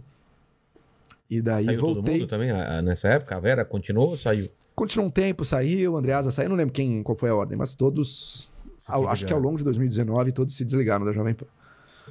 E daí, em 2020, no meio da pandemia, recebo o convite, quer voltar aqui, quer vir fazer um morning, não sei o quê, debater? Bom, vamos lá, vamos fazer. Estou aí desde então, faz um ano e meio, mais ou menos. E como que você vê quando a- a- o pessoal fala que a, a Jovem Pan é bolsonarista, o pró-governo? Que visão que você tem? Porque tem você lá e algumas Uhum. vozes que, que são dissonantes em relação a isso, mas a gente vê uma, uma grande é, uma grande número de pessoas, inclusive de convidados, que são pró-Bolsonaro, né? Você Tem uma é predominância? É, clara do bolsonarismo, não É. tem dúvida. Hoje em dia eu tô no Morning Show, o Adriles jura que não é bolsonarista, mas é, vai, um, vai bastante pra esse lado. Paulinha digamos. não é. A Zo- Não, mas peraí, eu tô falando dos comentaristas, quem tá Ah, ali é. pra discutir política. É você e o Adriles. Sou eu, Adriles e a Zoe. E a Zoe. A Zoe, assumidamente, ela defende o Bolsonaro. O Adriles, na prática, defende, embora às vezes possa fazer uma outra crítica, diz que não é, mas quase sempre tá defendendo. Eu. Então, dois contra um, mais ou menos ali. Mas que dá uma discussão legal, assim. Então, dois contra um ainda funciona, é uma coisa que, que dá pra todo Dá mundo falar e tudo. Você tem outros programas. Você tem no Jornal da Manhã, você tem alguns que não são bolsonaristas? Tem. Tem a Amanda Klein. Tem, acho que, não sei se o Diogo Schelp tá lá ainda ou não, mas enfim, tem um outro, mas o que predomina é mais Constantino. Tinha. Tem a Cristina Graemel, tinha o, o Bernardi, que acho que agora saiu, mas enfim, as vozes bolsonaristas predominavam. Você tem o Pânico, o Pânico tá bem bolsonarista, tinha o André Marima, que saiu. Você tem o 3 em 1, É, que tem três bolsonaristas e um não bolsonarista. Quem que é o não bolsonarista? É o Piperno. Ah, tá. É que faz tempo que eu não ouço. Mas é três, três contra um, já fica um pouco mais. Acho que é três contra um, né? Agora até, mas é a, a Bruna Torlai, o Constantino, o Serrão, exato, e o Piperno. E o Pingo. E o Pingos, que é integralmente bolsonarista. Então, a rádio é exclusivamente bolsonarista? Não. Eu tô lá, todos têm lá e tem total liberdade para dar sua opinião. Nunca você foi chamado a atenção. nunca por- fui chamado a atenção, contrariar. nunca fui cerceado em nada. Maravilha. Mas há uma predominância do bolsonarismo. Mas eu acho bom isso. Sabe por que eu acho bom? Primeiro porque eu, por natureza, sempre fui um pouco mais do contra. Eu gosto de ser a voz dissonante no lugar que eu tô. Não consigo estar todo mundo concordando, eu vou achar algum problema Os ali debates que tem na GNT, que não tá né? certo. que tá todo tá mundo certo. falando é a mesma terrível, coisa. todo mundo- é. eu, vou, eu vou ter que achar alguma coisa. Eu não aguento ficar, dá sono, ficar num lugar que tá todo mundo pensando igual. Mas por outro lado, o que eu tô defendendo ali, as pessoas falam, pô, Joel, você tá dando palco pra Jovem Pan. Primeiro que eu não tô dando palco pra ninguém, né? A Jovem Pan é infinitamente existir maior depois, do é. que eu. Eu ganho algum palco ali na Jovem Pan, ganho palco na Jovem Pan e tô, pra uma audiência que em larga medida discorda de mim, tô dando alguns elementos pra quem sabe algumas pessoas ali, opa, peraí, não tinha pensado nesse lado, não tinha É. pensado nesse contraponto. E muitas pessoas vão me falar isso. Pô, Joel, eu discordo de muita coisa que você fala ali, não sei o quê, às vezes fico com raiva, mas você me levou, eu, te- eu me passei a respeitar e me levou a considerar certas coisas que eu não tinha considerado antes. Pra mim, esse é o meu papel. Acho que Se eu estou conseguindo isso, eu estou conseguindo fazer bem o meu trabalho, que é provocar esse pensamento nas pessoas. Não existem respostas fechadas para nenhuma das questões. O que existe é você levar a pessoa a sair de um lugar em que ela está bovinamente, estupidamente repetindo algo porque é o time dela, para um lugar em que ela, opa, peraí, eu não preciso fazer isso. Eu posso pensar por conta própria. Não, eu não vou chegar na resposta final, mas tudo bem, eu vou evoluir. Para mim, se eu boto a pessoa nesse. Ajudo, não, não vou botar ninguém nesse lugar, precisa partir da pessoa, mas se eu ajudo a pessoa a fazer esse movimento, eu considero que, que eu estou ajudando. E no campo político, se eu ajudo a pessoa a questionar um pouco algumas coisas que não estão nada bem na situação do Brasil, para mim já é um ganho também. É porque eu lembro na época da, da Dilma, a Jovem Pan foi importantíssima, porque você tinha uma voz quase unânime, né? Uma, uma coisa mais progressista, e, e de repente apareceu a Jovem Pan com, uma, com outras ideias, com, com o Reinaldo, com, com o próprio Pingo, né? Com várias pessoas falando coisas que você fala, caramba, eu nunca escutei isso numa, numa mídia grande, né? Ela deu espaço para comentaristas dissidentes é. ali, foi importantíssimo. Ela percebeu esse espaço de um público mais claramente de direita. Então, ela fez uma coisa de AM para FM, né? Não, não sei se ela sim. foi a primeira, mas ela começou a essa discussão ela política, uniu, né? Ela uniu o AM e o FM. Sua voz mudou agora. O FM trouxe a coisa tá. política. A gente tá. Não, a mas... vida é a degeneração constante. né? Deu uma. Ela percebeu isso ela fez isso, ela fez também a transição para o digital muito antes de outros é, e, e, ganhou muito com isso. Agora, dizer filmar, que toda a né, mídia estava pró-Dilma, isso eu discordo. Não, a não, Folha jamais não. teve, a Globo... Mas tem uma era... época a Globo, de, pelo menos de 2014 para frente, a Globo todos os dias estava batendo no governo. Mas teve, tá. uma, teve uma mudança, né? Ela vinha numa toada e de repente todo mundo começou a abandonar o barco, porque majoritar... você não vê que majoritariamente a, a, a imprensa ela é mais progressista ou não? A esquerda é mais progressista. Ah, desculpa, a imprensa é mais progressista. Você pode dizer que tem um predomínio, um pouco de uma visão mais progressista de mundo. Mas isso é diferente de dizer que apoia o governo. Não, não. Então, a, o que não a mídia isso, bateu no é. mensalão, por exemplo, mensalão lá atrás, 2005, 2006. Sim, assim, nem foi... tinha como, né? Tinha, uma, tinha um pessoal nas então, ruas. Exato, exato. Então, sim, há um predomínio progressista, o que é diferente de dizer que há um adesismo ao governo de esquerda da vez. Não, isso um outro órgão pode ter tido, mas não era a regra nos veículos mais sérios, não. Tá? E a Jovem Pan percebeu que, opa, a gente pode bater no governo, a gente não precisa nem ser progressista. A gente pode bater no governo de um lugar ainda, francamente, é... abertamente de direita, conservadora ou reacionária que a gente defende. E não tem problema nenhum. o problema é quando. É a mesma coisa. Assim como o progressismo não tem problema nenhum ser progressista, o problema para mim passa a ser quando ser progressista vira código para dizer eu defendo o governo de esquerda ah, do PT. Da mesma forma, ser reacionário, coisa. você consegue não ter problema nenhum. O problema começa a ser quando ser reacionário virou código para dizer eu vou defender esse governo, custe o que custar. Daí é problema. Qual a diferença entre reacionário e conservador? Eu acho que o conservador ele ele aceita melhor a mudança na sociedade. Ele aceita melhor a relativização de certos dogmas do passado, mas feito com prudência com, peraí, você não vai revolucionar tudo do dia para noite. Tem muita coisa, tem coisa que precisa mudar. Aqui. Tem coisa, primeiro, tem coisa que funciona. Segundo, tem coisa que tem que mudar, mas essa mudança, se você não quiser perder o que funciona, vai ter que ser feita de forma negociada, de forma gradual, de forma a contemplar diferentes interesses, que todos têm sua legitimidade. A gente vai ter que sentar e fazer isso funcionar. Quem, quem são os países que evoluíram mais, que chegaram mais longe? É quem fez grandes revoluções do dia para a noite instaurou a justiça na Terra? Em geral, esses países não deram tão certo. Mas foi quem soube paulatinamente fazer um trabalho de reforma que, veja, exigiu luta. A reforma nunca vem pelo mero beneplácito das elites que estão ali. Não, não exigiu luta. Mas essa luta se deu dentro de regras. A regra não é eu vou tirar ele e cortar a cabeça de todo mundo. Se você sempre está disposto a fazer isso, nada vai melhorar. Quando você cria um sistema de regras, por exemplo, uma democracia liberal funcional, Vai ter protesto, vai ter campanha política, vai ter greve, vai ter um monte de coisa. Vai ter lobby. Vai ter lobby também. Mas dentro de algumas regras. E daí a mudança pode acontecer de uma maneira mais garantida, de uma maneira mais duradoura. E a evolução pode acontecer também. Isso, preservar isso é mais importante, preservar as regras do jogo e as instituições da sociedade é mais importante do que garantir que o seu time vença na próxima partida. Enquanto as pessoas. E isso tem um. Isso é um, um lado conservador. Enquanto as pessoas não perceberem isso, não temos esperança. A gente vai ter revolucionários dos dois lados: revolucionário de esquerda e o revolucionário de direita, mais reacionário, que não quer que nada mude, quer defender Então, tudo como tá e O reacionário, ele não quer mudança nenhuma, ele quer voltar a uma época que não existe ou mais. voltar a uma época que não existe mais e que nunca existiu, hein? É uma Ah, ficção. é uma Ela é uma ficção. cabeça. Assim como a utopia do futuro do revolucionário também é uma ficção. Os nunca vai existir. vivem num, num, vivem com esses que ideais que matam a realidade. É. Então ele vai ter essa tendência. E em nome disso ele vai fazer coisas. Ambos vão fazer coisas terríveis em nome disso, se necessário for. E você vê o, o Bolsonaro como um conservador ou como um reacionário?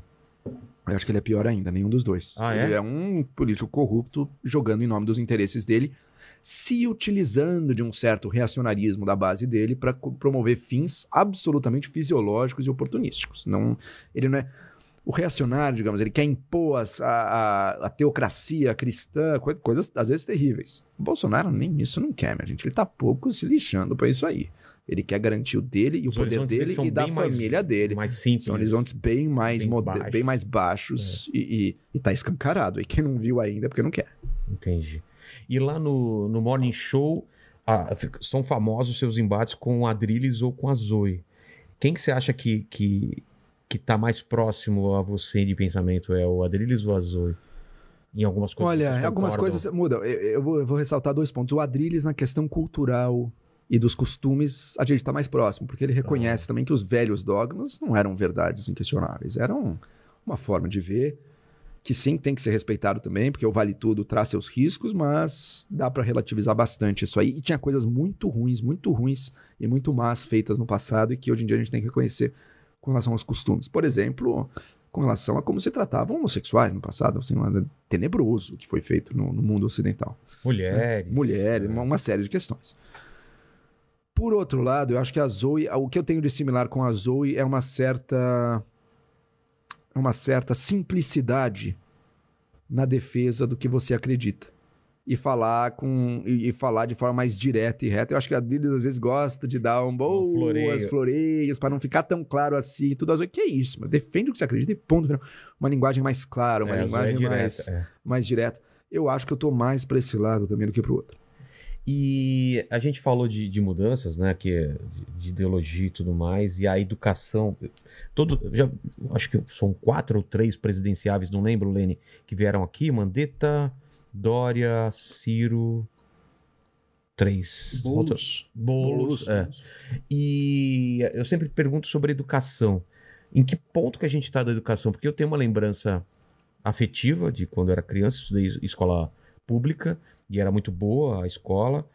E eu vejo o que, que ela tá hoje. É uma visão errada eu achar que ela tá muito pior do que antes? Quantos anos você tem, Vilão? Assumidos, 38. Talvez seja um pouco mais do Um pouco que isso. mais, tá. É. Nos anos 90, aconteceu uma mudança na educação brasileira. Especialmente no governo Fernando Henrique. Ah, você universalizou o acesso ao ensino fundamental. Isso aconteceu. Como era antes? Como era antes. O Brasil era um país, pega, voltando mais, mais tempo do que você, pega nos 70. O Brasil era um país de maioria analfabeta. Que não tinha. Não que a ia... grande parte da população que morava, inclusive, na zona rural, Sei. Nem ia pra escola, ou ia um ano, dois anos. Quantas pessoas mais velhas não conhece fizeram alguns anos de estudo e saíram? Meu avô, por exemplo. é. O normal era não ter o acesso. Existia a escola pública. A escola pública tinha uma certa qualidade. Mesmo hoje em dia existem escolas públicas de diferentes qualidades. Não é tudo um lixo, não. é. Isso não é verdade. Existem boas ainda. Mas a escola pública tinha uma certa qualidade média, provavelmente maior. Mas quem frequentava a escola pública? Principalmente uma classe média, uma classe média baixa. A elite não estava na escola pública, mas uma classe média, uma classe média baixa ia e botava seu filho na escola pública. E era boa, a escola pública tinha uma qualidade. Agora, ela não estava chegando a todos. A partir, ao longo dos anos programa 90 se expandiu. Ela, ela tinha, tinha Geográfico, poucas social, escolas, e tinha menos escolas. é, Expandiu-se muito. O Tá. Brasil conseguiu colocar as crianças, de- o ensino médio ainda é problema, mas colocou as crianças do fundamental dentro da escola. Nos anos 90. Tá. Início dos 2000. A qualidade média é baixa, é bastante baixa. Criou-se esse novo desafio. Vamos elevar a qualidade disso. Tá? E o acesso ao ensino médio também não foi garantido, não. Muita gente sai do fim do ensino fundamental. Mas conseguiu-se esse primeiro passo. Então eu acho que muitas vezes a memória de que a escola pública era melhor, sim, ela é verdadeira. Mas ela não leva em conta a quantidade de pessoas que estava fora É. dessa escola pública de qualidade. Era muita gente. Apesar que eu sendo de São Bernardo, E ainda é um lugar que, pô, é isso que eu ia falar, classe baixa e classe média, tava todo mundo tava, misturado tava lá. todo mundo é. indo na escola. Já era um lugar melhor. É que o É. Brasil, o O Brasil, não é só... o Brasil não é só a grande São Paulo. É, exatamente. E expandiu-se muito. Ah, em São Paulo, você vai encontrar escolas públicas ainda, pô, com uma certa qualidade. Não é tudo um nicho também. Eu, eu discordo de quem, de quem vai dizer isso. Tem diferentes realidades no Brasil, tá? O que você teve foi uma expansão do acesso com uma queda da qualidade média. Inegável. Nos anos PT, você teve uma expansão do acesso ao ensino superior. Isso foi verdadeiro. É milhões de pessoas Que não tinham que acesso. for- foram as primeiras pessoas da sua família na história a ir para a faculdade. Aconteceu nos anos de governos PT, isso é verdade. Mas o governo PT não olhou para essa base, para o ensino básico, para a qualidade do ensino básico. Isso não foi feito. Foi pra ponta da pirâmide. Ele foi para cima, expandiu o acesso em cima, o que é verdade, mas não olhou para trás, não olhou para o básico, para o ensino fundamental, para o ensino médio, que continuou com esse grau muito ruim de qualidade. Não vamos dourar a pílula. Você pega a educação básica brasileira como um todo, a qualidade é muito baixa. Basta comparar qualquer exame internacional, como o PISA, né, esse exame da educação. A qualidade é muito baixa. Qual que é o... O que, que dá esperança no Brasil? Tem lugar que está conseguindo resolver isso. Você falou com o Ciro, certamente É, ele falou um monte falou, de Sobral e tudo. Claro. Pô, é verdade. Pessoas conseguiram fazer a diferença. Falta um líder nacional com a determinação. E não é só lá, tem experiências no Piauí, tem experiências em Pernambuco, do ensino integral, por exemplo. Ah, gozado que muitas vezes são estados mais pobres, né? mas que conseguiram nessa questão da educação, mesmo em situações de muita carência, resultados excelentes. Então você tem faculdades de ponta, não lembro se era o IME, o INPE, não lembro, o INPA, enfim, esqueci qual que era o instituto mas que de ponta no ensino superior que recebe alunos, sim, um monte de alunos do Ceará, por exemplo. Você, pô, que, que surpresa, né? Não, porque tem boas experiências de educação básica ali. Um diretor comprometido, participação das famílias. Falta alguém, falta um líder que consiga pegar essas experiências brasileiras que funcionam. Não precisa copiar o colégio da Coreia, do Japão, que tem, tem enormes méritos, mas deve ter um lado também que é difícil pra gente na nossa cultura. Mas não, pega as experiências brasileiras que funcionam e transformar isso na sua prioridade. Como é que a gente leva isso para o Brasil? É um dos grandes desafios. Não, não- é, será que é fácil? Basta vontade política? Imagino que não. Imagino que vai ter um milhão de desafios, mas eu também acredito que dá para fazer. Porque, pô, se lugares tão carentes conseguiram, É. como é que outro, como São Paulo? São Paulo é um estado que nas últimas décadas tem resultados muito bons em muitas áreas. Segurança pública, pô, chegou a ser mais seguro que Miami aqui. Não sei como é que tá agora, mas há poucos anos atrás era. Ah, economia, infraestrutura, to- tudo em São Paulo funciona melhor. Mas nessa educação, ensino superior bom, mas nessa educa parte da educação básica, São Paulo não é uma estrela, não. Por que, que aqui a gente não consegue? Eu acho que falta um, um líder nacional que leve essa bandeira como a sua, uma das suas prioridades assim centrais. Vamos ver quem se habilita. Esse que está aí, Com certeza. com não. certeza não é esse. Exatamente. E aí a gente vem pro Paulo Freire, né, que é tão combatido pela por essa direita, né, que tá no poder. E o que que isso tem de verdade, o que que não dele a ter, ter levado a educação Ó, Pra esses níveis. Primeiro, primeiro ponto. Primeiro que eu não sou, eu nunca li uma obra do Paulo Freire. Eu não sou a pessoa para você conversar para eu te dizer o que, que ele pensava ou não, mas eu posso dizer com certeza uma coisa. Não foi ele e nem nenhum outro intelectual o responsável pela situação que a gente vive. A situação que a gente vive é de carência básica dos recursos mais elementares. Do recurso, por exemplo, de ensinar um professor a, a- a dar a ele as condições de dar uma aula com começo, meio e fim. Ah, Então, o Paulo Freire, educação esquerdista, doutrinação. Quem dera o problema da educação fosse que pô, as crianças estão lendo Marx e nesse- é, Lenin na sala de nesse aula. nível de preocupação. Quem dera a criançada tivesse conseguindo ler Marx e Lenin na sala. E Marx e Lenin errou um monte de coisa, tá? Não tô defendendo, mas quem dera fosse isso. O problema é que estão saindo sem saber ler. Ah, mas é o método Paulo Freire. O método Paulo Freire, isso eu sei, é um método de alfabetização de adultos. O que acontece nas escolas básicas do Brasil não é isso, das crianças, não é isso. Um lado eu acredito que possa ser. Falta pragmatismo na formação de professores no Brasil. Falta mais realidade da sala de aula. O que, que você faz, o que, que você não faz, que metodologia funciona, qual não funciona. Ok, isso eu concordo. Mas falta também recursos. A escola funciona num nível de precariedade total. O professor se encontra numa situação em que ele é uma das profissões mais estressantes que existe, é ser professor numa escola brasileira, ainda mais numa escola pública. O tipo de carga horária, de, de demanda, da remuneração, tá pau a pau com o policial. Não vou dizer que é pior do que ser policial, mas olha o que o professor enfrenta, o que ele tem que cobrir de espaço numa escola, não está escrito também. Nessa situação fica muito difícil ver. E se você parte do pressuposto que o professor é seu inimigo na questão educacional, não dá. Embora os sindicatos de professores, às vezes, também parece que não estão mais preocupados em garantir o pouco que eles têm, que é pouco, do que pensar no sistema como um todo. Enfim, eu estou falando, falando para dizer, a, a resposta não é simples, mas com certeza Paulo Freire não, não é culpado. um bicho papão intelectual, que eu- nem Paulo Freire, nem Olavo de Carvalho, nem quem você quiser, não é. Não são os culpados pelo fracasso da educação brasileira. Não tá aí. O Olavo, qual é a tua relação com o Olavo? Você já tem apelido do Olavo? Já me deu alguns apelidos. Ah, Joel Dinheiro. Eu não sou ricaço, tá, gente? Eu, dado a realidade brasileira, sem dúvida, eu tô mais perto do topo do que da base, mas, Mas tá tô longe longe, de de ser. ser um milionário que vai pra Europa toda hora. Não sou. Então, não sei de onde se tirou o Joel Dinheiro daí.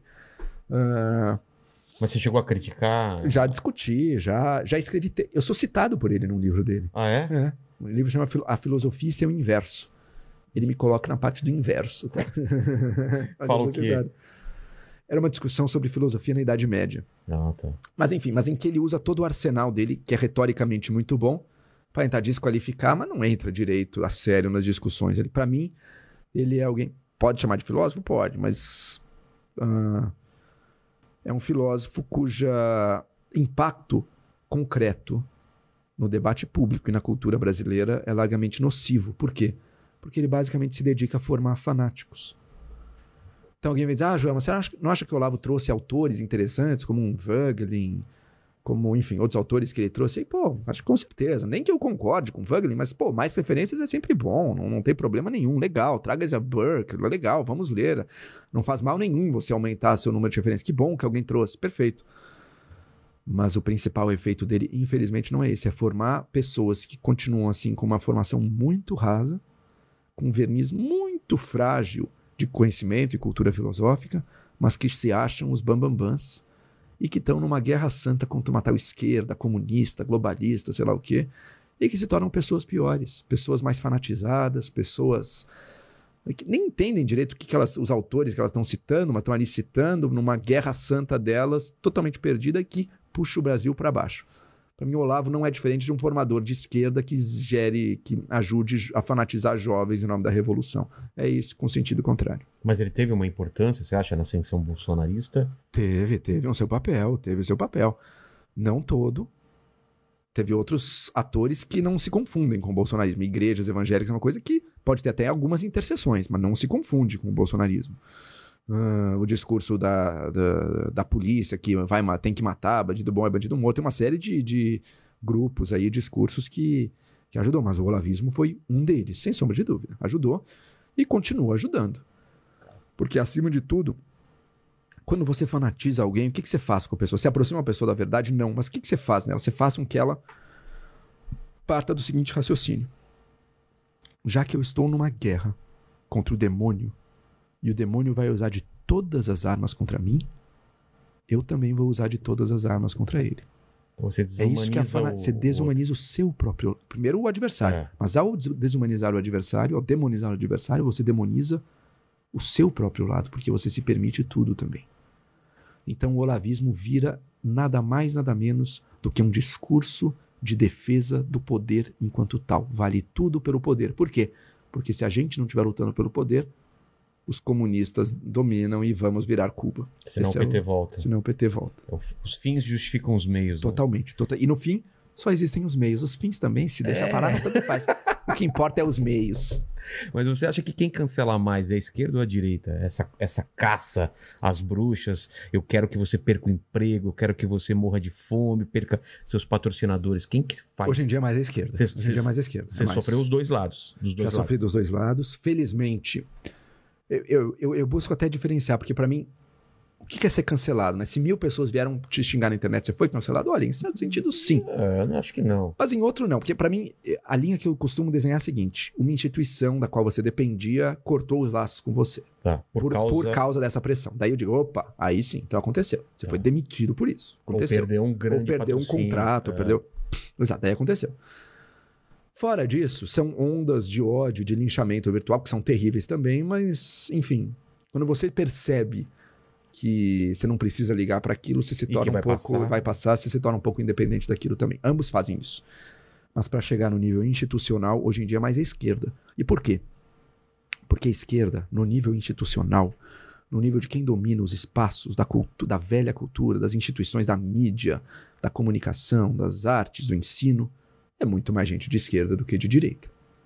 É aquilo que a gente falou. Há um predomínio de uma certa visão de mundo progressista em grande parte da imprensa.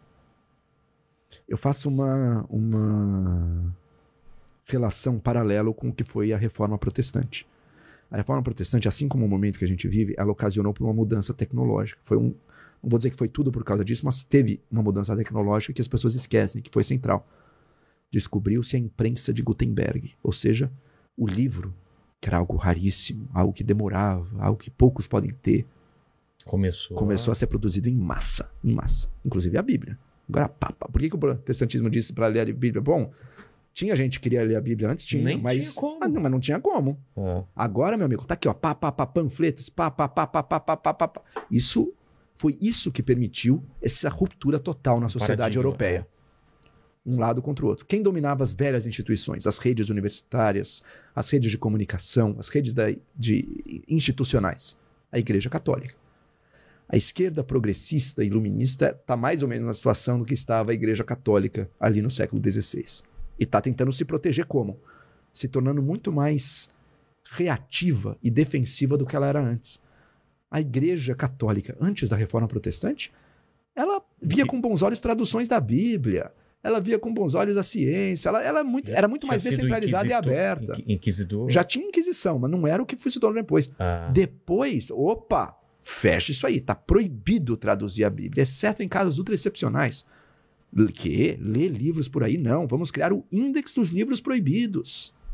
A igreja se tornou inimiga do progresso científico, do progresso intelectual, da, da- da livre discussão de ideias, coisa que antes ela não era. Ela ajudava até muitas vezes. Foi ruim para a igreja católica esse processo. Ela se tornou defensiva. Hoje em dia eu vejo algo similar ocorrendo nessa, entre aspas, nova igreja católica de um certo pensamento do- menos centralizado, não tem um papa, mas é, mas é um pensamento que domina, um tipo de, de pensamento que domina as instituições. Pensamento mais progressista e mais iluminista e mais laico também. tá? Então ele está na defensiva. Quando você faz um cancelamento, eu quero demitir você daqui, dali, dali, dali. Isso tem a ver com É porque tá- essas instituições medo de perder esse controle. perder esse, perder esse controle e perder.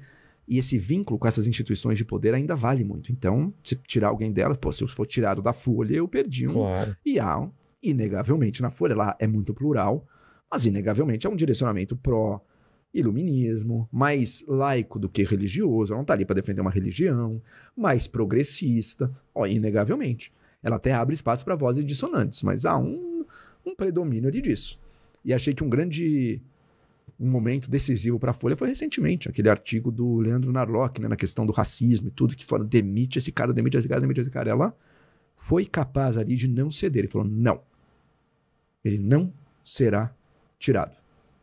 Pelo menos não por isso. A Folha pode terminar o contrato com a pessoa por mil motivos, mas isso não vai acontecer. Porque é muito perigoso, né? Porque se você permitir isso, se você permitir que essa pressão Determine determine, quem fica quem sai. é muito. Você pode gerar uma situação que acaba com qualquer diversidade de pensamento. O pensamento mais razoável do mundo, em certos círculos, é um extremismo de direita neoliberal que quer matar os pobres. Ou que quer matar os negros, ou quer matar as mulheres, ou seja lá o que for. Então, você vê nas instituições da mídia, universitárias, ah, especialmente essas duas, né? Deve estar esquecendo de alguns outros âmbitos, né? mas universidades e comunicação são grande parte desse negócio. Há um predomínio de um certo pensamento. Não é mais tão centralizado como era na Idade Média, em que era uma instituição, todos. Eles têm mais concorrência e diversidade entre eles. Mas existe um predomínio de uma visão. E há uma tentação de se colocar na posição da Igreja Católica lá atrás. Não, vamos reagir também com violência, também com fanatismo a essa e a reforma protestante é fácil hoje em dia ver como, pô, foi puramente positivo, né? Lutero, Calvino. Olha o que teve de fanatismo do lado protestante também, o que teve de seita maluca, o que teve de gente fazendo barbaridade no lado protestante não está escrito. Não existe mocinho e bandido, existe uma mudança. Uma tecnologia que permitiu uma mudança das, do equilíbrio de poder que havia. Porque ela pulverizou esse poder da comunicação. Lá era a imprensa, aqui é a internet e as redes sociais. Aconteceu isso. Como é que a gente lida com isso? O lado otimista é. Vivemos melhor hoje do que na Idade Média, né? Então a coisa melhorou, encontramos caminhos, a própria igreja católica aprendeu e tudo, a coisa seguiu. O lado ruim é. O que aconteceu lá atrás? Mais ou menos uns 100 anos das guerras mais sanguinárias que a Europa já viu na sua história. Esse é o medo. Será que a gente vai conseguir evitar isso? No nosso caso, ainda não está claro, não. Mas ainda sobre o cancelamento, e aí? Aí surgem órgãos que meio que fiscalizam e canalizam, ó, esse daqui pode cancelar ou esse não pode cancelar. Sleep Giants e, e outras coisas. É uma, é uma ferramenta. Eu, eu fiz essa pergunta pro Sleep Giants. Vocês têm uma ferramenta poderosa na mão. É. Vocês, olha, vocês, é uma arma, né? Vocês estão... Quem vigia os vigilantes, né? Vocês estão com uma coisa que vocês canalizam e vocês... E se essa mesma arma for usada pelos evangélicos? O que, é que vocês vão achar? É. Mas a menina ali, a fundadora, que tem um grande mérito por ter conseguido fazer isso e visto isso, mas ela fugiu um pouco. Ah, não, a gente apenas defende os direitos individuais. Ela deu uma resposta meio, não, que coisa de arma, coisa nenhuma, não sei o quê. Mas é. É, quem, quem vai definir essa linha? Não, não existe, não existe uma instância capaz de definir essa linha. A arma tá dada, é que nem você inventou o um míssel. É. Quem vai definir quem pode e quem não pode usar? Não, ninguém vai definir. Quem for capaz de se apoderar disso vai se apoderar. O que, que precisa acontecer? Precisa acontecer que, em algum momento, aqueles que detêm um pouco mais de influência nisso, por exemplo, no caso do míssil atômico, os Estados Unidos, e em acordo com outros países, diga: opa, peraí. Ninguém, não é todo mundo que pode ter isso. A gente não vai conseguir abolir isso aqui. É ingênuo quem acha que a gente vai acabar com todo o arsenal nuclear. Mas vamos limitar. É positivo para o mundo inteiro que menos gente tem isso aqui. Algumas potências vão ter, vão. Isso é injusto? Sim, isso é injusto. Por que, que os Estados Unidos pode e o Irã não pode? Não é injusto? Pô, por um lado é, mas que bom que o Irã não tem, né? É. Que bom que o Irã não tem. Então isso vai ter que acontecer. Que, que, que, que, qual a relação que eu faço com isso aqui no nosso caso da, da comunicação, do cancelamento? São as, é um pouco o trabalho das redes sociais. Das Eu ia chegar nisso, no Facebook, quando ele, quando ele tira uma página do ar. Que- Algum tipo de limite as redes vão ter que dar, mas esse limite delas é muito tênue também. E você acha que tem que estar na mão deles? Eu acho que tem que ter um equilíbrio. Sempre, a solução quase sempre vai ser um equilíbrio. Não pode estar 100% na mão do Estado, não pode estar 100% na mão das empresas, mas um pouco um intercâmbio dos dois vai ter que acontecer. O Estado vai ter que dar alguns critérios básicos. Você vai ter que ser transparente. Você vai ter que ser isonômico. Você vai ter que dar a chance para a pessoa que está sendo punida dela se defender. O Estado pode garantir essas coisas, qualquer que seja a rede social. Mas a rede social vai ter alguma liberdade de dizer isso pode, isso não pode. A pandemia foi um exemplo. Tem anunci- anunciantes, né? E se eu começar a defender agora uma cura mágica no meio de uma pandemia que está tirando vidas? Exato. E aí? Se eu começar a publicar mentira de que vacina não funciona quando vacina é nossa única esperança, eu vou permitir livremente? Eu vou permitir livremente que numa eleição comece a espalhar mentiras de que há fraude nas urnas? Não dá.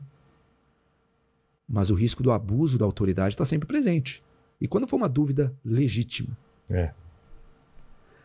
uma coisa é invariável, e esse é o sonho da filosofia política desde Platão. As pessoas que têm um pouco mais de nuance, um pouco mais de entendimento, de alguma maneira esse entendimento tem que estar permeado para as esferas de poder. Não vai, você não vai escapar disso. Alguém vai exercer o poder. Esse poder pode ser exercido de forma mais virtuosa ou mais tirânica. Isso nunca vai deixar de existir. Não, não tem como, né? Não vai, porque Deus não tá, Deus não tá falando diretamente com ninguém. A razão universal não fala, a ciência, essa ciência com ser humano não fala também. Existem só pessoas. Não dá pra fazer uma só conta o que é pessoas. certo e o que é a ciência, o que, que vale nesse caso? Não existe. Deus, o que, que vale nesse caso? Deus não vai te responder. E se você achar que ele está te respondendo, cuidado. Cuidado. Só as pessoas estão lá. Pessoas que são todas iguais. De alguma maneira, o que, que o Ocidente foi capaz de fazer? Foi capaz de unir um pouco essas duas coisas. O poder existe, mas o poder também se pauta em alguma medida pela razão. Isso é o que foi diferente no Ocidente. Esse nosso Ocidente tão maldito hoje em dia, que tantas falhas e tem mesmo, e tantas violações e tem mesmo, e tantos crimes tem mesmo.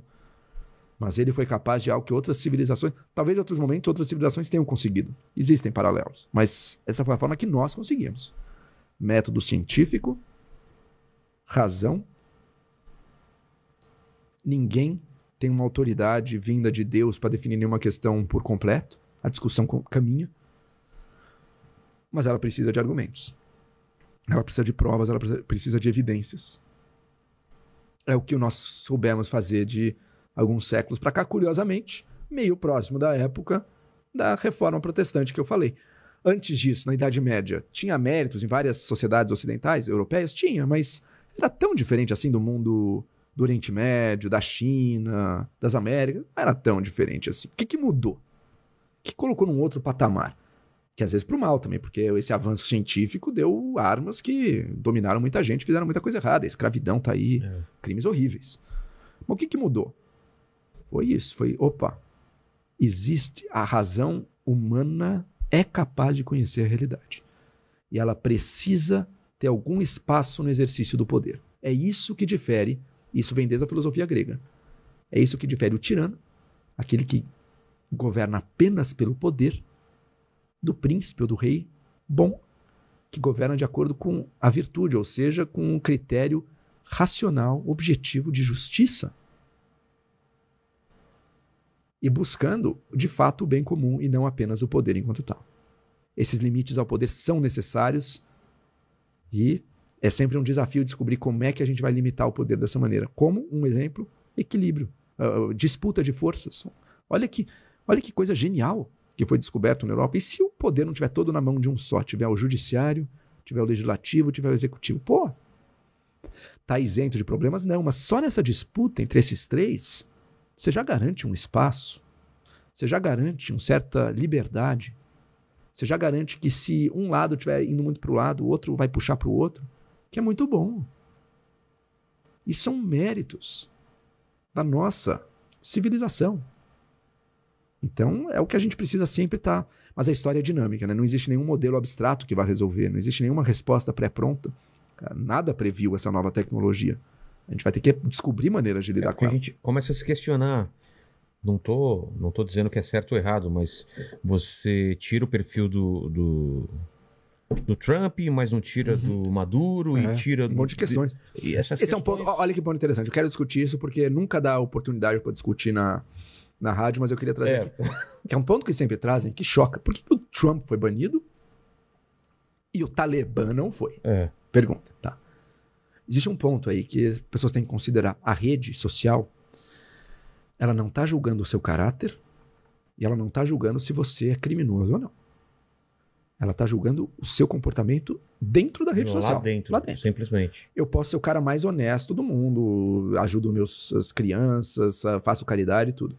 Se eu estiver violando as regras daquela rede social, eu vou ser banido. Daquela comunidade. Ou eu posso ser um assassino, eu posso ser um fascino na total, mas se no meu uso daquela rede social eu não estiver violando as regras, ela não vai tirar. A, a rede social então, ela não, eu não acho que é tão quem é absurdo. é você. Ela não avalia quem é você, é. se você é um bom governante ou não. Ela avalia aqui dentro. O que, que o Talibã está postando aqui? Ah, informes gerais chamados a. Bom, chamados a fidelidade a lá. Sei lá se eles estão falando isso, mas suponho que esteja. Bom, isso não viola os termos da rede. Agora, se eles começarem a falar que vacina não funciona, se eles começarem a falar que tem que ser racista, sei lá o que, eles serão banidos como qualquer outra pessoa. Entendi. Isso não é para dizer que a rede social sempre acerta. Não. E aliás, eu acho que uma evolução que a gente viu aí foi o caso do Facebook. O Facebook criou essa tipo essa Suprema Corte, né? Você viu isso? O Facebook Não. é um comitê independente com pessoas nomeadas por vários grupos aí. É tipo uma, um STF das decisões do Facebook.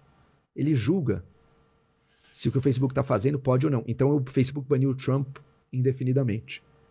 O que, que essa Suprema Corte, esqueci o nome deles, disse? Não, peraí. Ok, ele violou regras, mas banimento definitivo não existe. Tem que ter prazo. Essa punição tem que ter algum tipo de essa pena tem que ter uma quantidade, ela tem que ter um, assim como uma pena de prisão, não Claro, não é é qualquer pra- coisa vale, não. Ele fez isso, então ele vai ter que ser julgado como outras pessoas que fizeram isso, vai ter que ser um certo tipo de tempo. Enfim, resolveu o problema? Não, mas eu acho que é uma evolução interessante que merece no mínimo ser observada. E é tudo muito novo, né? Muito novo, é tudo gente- acontecendo agora. é. E outra, esse é o pior. A tecnologia chegou num ponto que mesmo o poder dessas redes, que hoje é tão grande, é tênue também. É. Olha o Facebook, a gente, nosso Facebook é um império, hein? Mas olha, o Facebook está preocupadíssimo. Porque o que, que ele é dono? Do Face, ele é dono do WhatsApp, ele é dono do Instagram.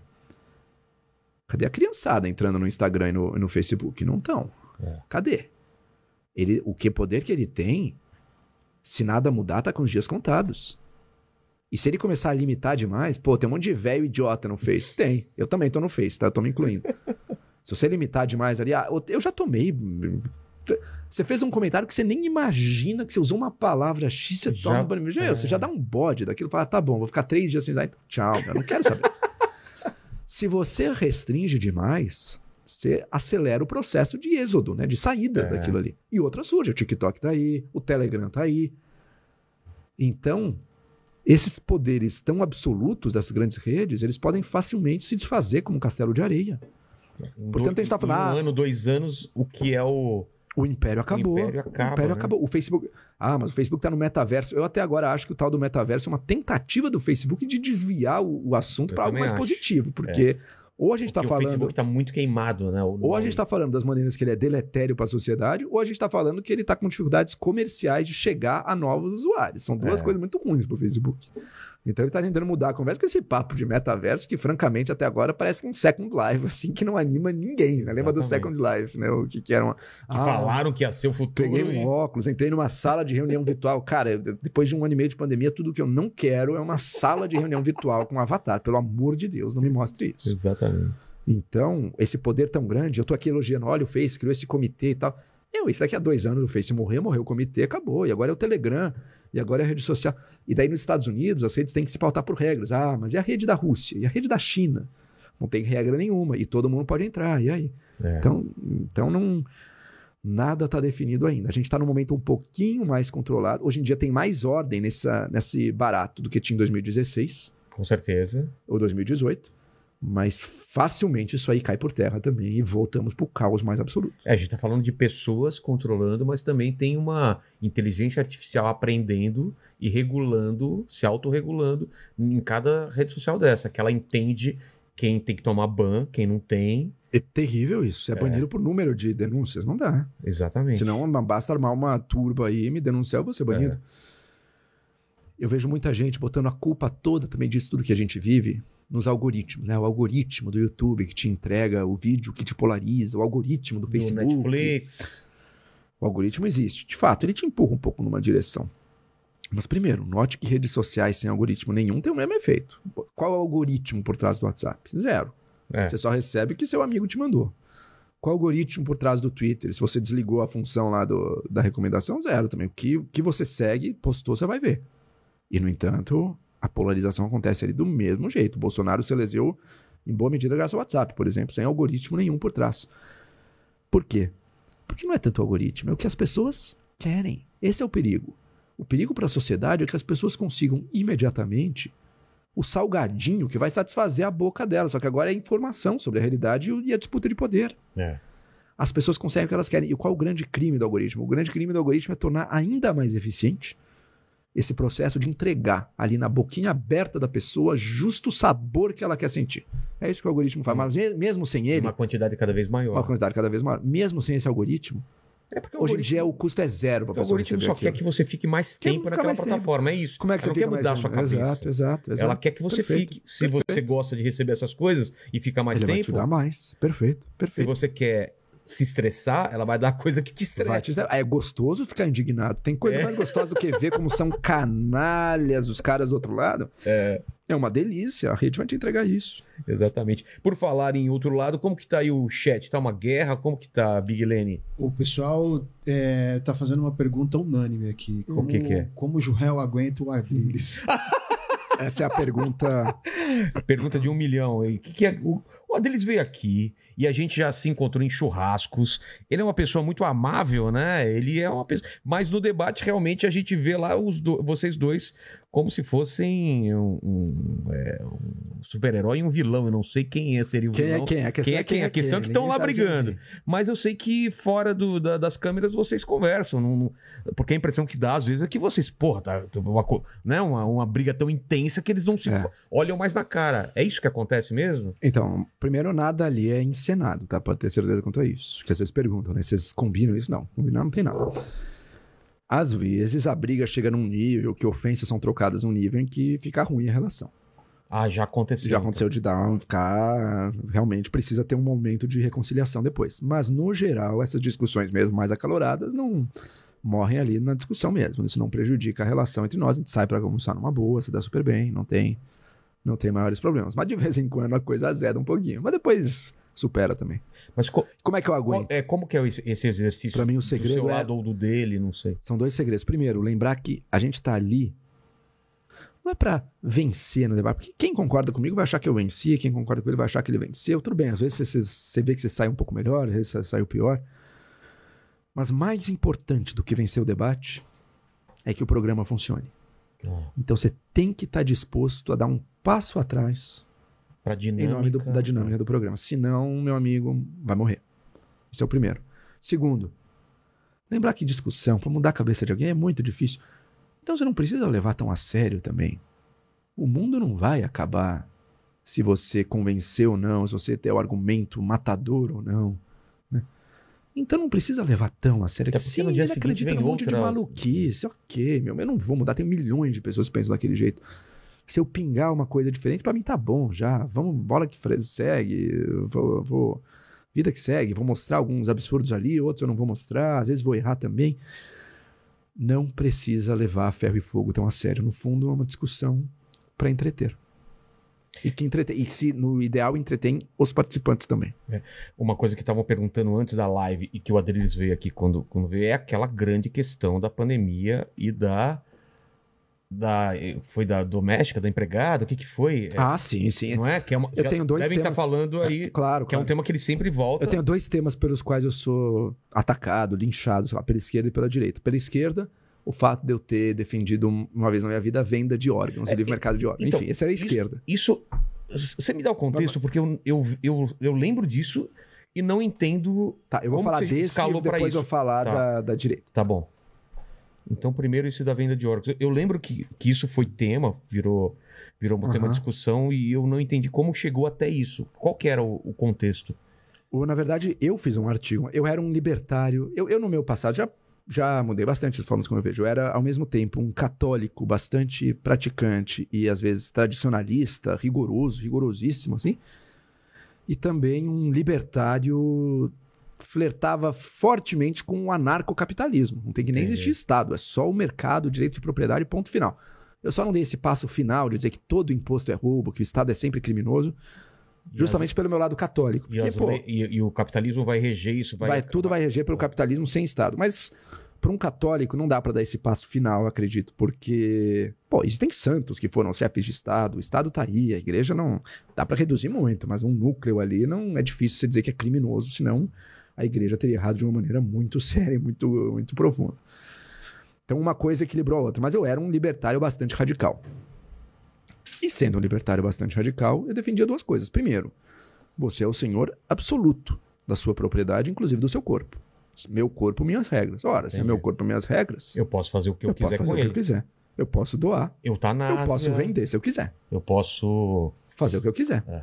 Vender também. Esse era um lado. O outro lado era o lado mais econômico, consequencialista, de dizer, opa, um monte de gente precisa de órgãos nesse mundo. Mas existe uma fila de órgãos, são poucos. É. Tem gente que morre na fila. Por que, que existe essa escassez tão crônica de órgãos? Porque só pode a doação. Quando alguém morre, uma doação para um amigo que você conhece, você pode doar em alguns casos, Tem que ter autorização do morto. autorização, do- no caso do morto. E se a gente mudasse, se a gente liberasse e permitisse a venda de órgãos?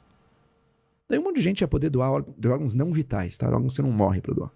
Um monte de gente ia poder escolher doar uma parte do fígado, um rim, para ganhar um dinheiro. E isso ia salvar vidas do outro lado da fila.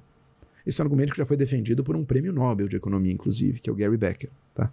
É porque ele assusta. Esse, esse Assusta. E na época, pô, mas para um libertário radical que convive sempre com flerta com anarcocapitalismo, é óbvio, é natural. Pô, claro que sim, óbvio que sim. Que Vai morrer menos quiser, gente. é. Você não quer diminuir o número de mortes? Você defende mais mortes? Se você defende mais mortes, então continua contra. Se você defende menos mortes, concorda comigo. O que aconteceu depois? Porque Tem um lado que o rico não queria vender e o- ia afetar e o o pobre. pobre que ia precisa- vender. é. Isso. Mas também tem outro argumento de dizer, tá bom, você quer proibir o pobre de vender, mas tá.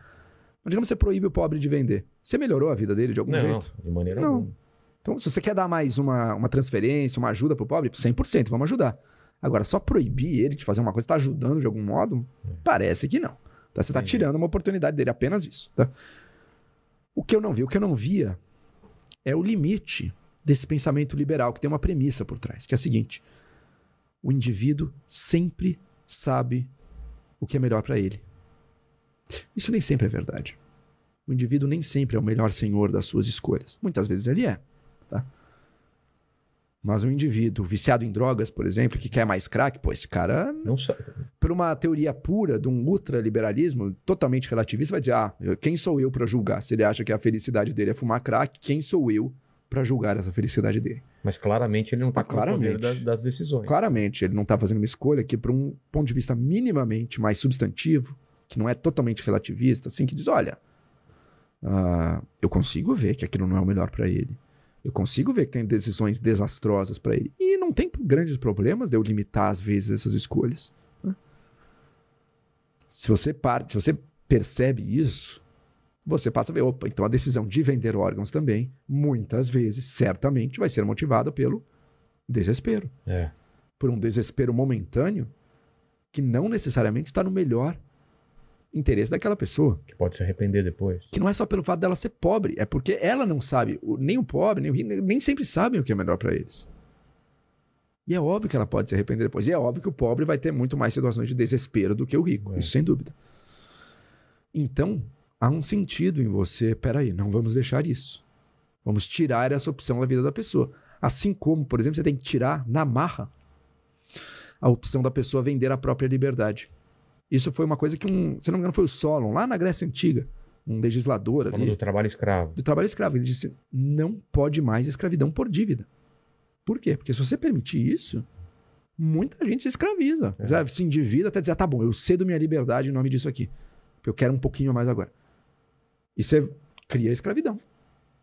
Então você precisa limitar o grau de escolha das pessoas, né? Então, isso foi o que me levou a ser contra isso. E, curiosamente, a coisa dos órgãos, a- o, o linchamento dos órgãos se deu quando eu já era contra. E, e mostrei os motivos pelos quais eu era contra. Mas, ao mostrar os motivos pelos quais eu agora era contra, eu reproduzi esses argumentos que eu dei. Daí pegaram essa reprodução Ah, do argumento, entendi. começaram a me bater, enfim. Daí Entendi. acabou. Mas, foi uma be- Mas, enfim, até hoje... Agora eu entendi Se perfeitamente. você for um meio mais de esquerda, eu ainda vou ser a coisa dos órgãos. É a primeira coisa que fala maluco, não sei o quê. Olha, de fato, é uma ideologia levada a um extremo, né? Mas que faz sentido dentro de certos pressupostos. E não é trivial. Muitas pessoas que criticam, criticam de maneiras equivocadas. E não sabem responder. Mas, peraí. Você, muita gente de esquerda, adora o slogan Meu Corpo, Minhas Regras, hein? Peraí. Ontem você estava dizendo isso numa outra questão aí. E agora você vai ser contra? Por quê? Então muita pessoa bate, mas não tem nem ideia do, que, do, da- do- do pensamento. Bate porque Não, é do- entendi. da tribo dela. Tá? Esse foi um ponto. Esse é o ponto pelo qual eu sou linchado pela esquerda. Agora o ponto pelo qual eu sou mais linchado pela direita. Eu, desde o começo da pandemia, me preocupou muito e eu lembro até de eu discutindo com o Leonardo Sakamoto, conhece o, o Claro. jornalista, um cara muito bom, mais de esquerda, Que, aliás, queria trazer aqui também. quem seria um ótimo diálogo, um cara muito com muito conteúdo. Ele, eu estava discutindo com ele isso no início de 2020. Eu lembro da gente discutindo a pandemia e dizendo desde o início: olha, a gente precisa ter. Nas redes ou em algum Era programa? num programa que a gente tinha chamado, chamado Sem Treta, naquele canal My News. Tá. A gente não tem mais esse programa, mas enfim, na época existia. Era bem legal. Hoje em dia eu tô com ele na Wall News. Na Wall News toda terça e quinta. Hoje mesmo eu debati com ele ali. É sempre uma discussão enriquecedora. Mas lá atrás era essa discussão. A pandemia tá chegando. O que, que vai ser feito? Dá para fechar tudo de uma vez? Não, peraí. Fechar tudo de uma vez tem que lembrar que tem um lado. As pessoas têm que viver. A coisa tem que funcionar. E ambos concordamos nisso até. Você vai ter que fechar alguma coisa. Tá, ok. Chegou a pandemia. Ficou claro de que a curva de mortes dela Tava. ia ser alta, ia ser alta. Eu lembro de no começo da pandemia, aquele empresário, Isso você tá falando que em março? Mar... A discussão com o Salomão deve ser fevereiro, sei lá, Tá. mas enfim. Era antes de, de ter o fechamento. aí. Tá. Ah, ou bem comecinho de março ou fevereiro. Ah, eu lembro até daquele cara da, da rede de hambúrguer lá, o, o Madeiro. Madeiro. O Madeiro. Ele fez um vídeo, pô, vai parar a economia por 9 mil mortes? Não dá pra ser, não faz sentido, né? Não sei Nossa, o quê. ainda tava em 9 mil mortes só. É, nem tinha chegado nisso, mas Nossa, havia, pelos mais escalou, otimistas, pelos mais otimistas, era tipo, vai morrer algumas pessoas, mas ficou claro que não. Não ia ser 9 É. mil mortes. Escalou de um. Ia ter morte de verdade, tá? Ia ter centenas de milhares, quem sabe até um milhão de mortes. Começou a se desenhar essa possibilidade. tá? Dado isso, algum tipo de fechamento ia ser necessário. Algum tipo de medida de isolamento vai ter que ter, porque senão, se você estoura a curva, se você colapsa os hospitais, as pessoas começam a morrer não só de Covid mais, começam a morrer de tudo. Porque todo mundo que precisar de É. um hospital Não vai ter. não vai ter. Você vai ter que ter alguma medida de isolamento com alguma racionalidade, com alguma coisa. Existe um excesso de isolamento. Por exemplo, zero casos, você fecha tudo e deixa todo mundo parado em casa, loucura. Mas existe também o outro lado, que é não vamos fazer nada, cada um que se vire, você vai ter um milhão de mortos. É preciso ter algum tipo de medida para impedir isso.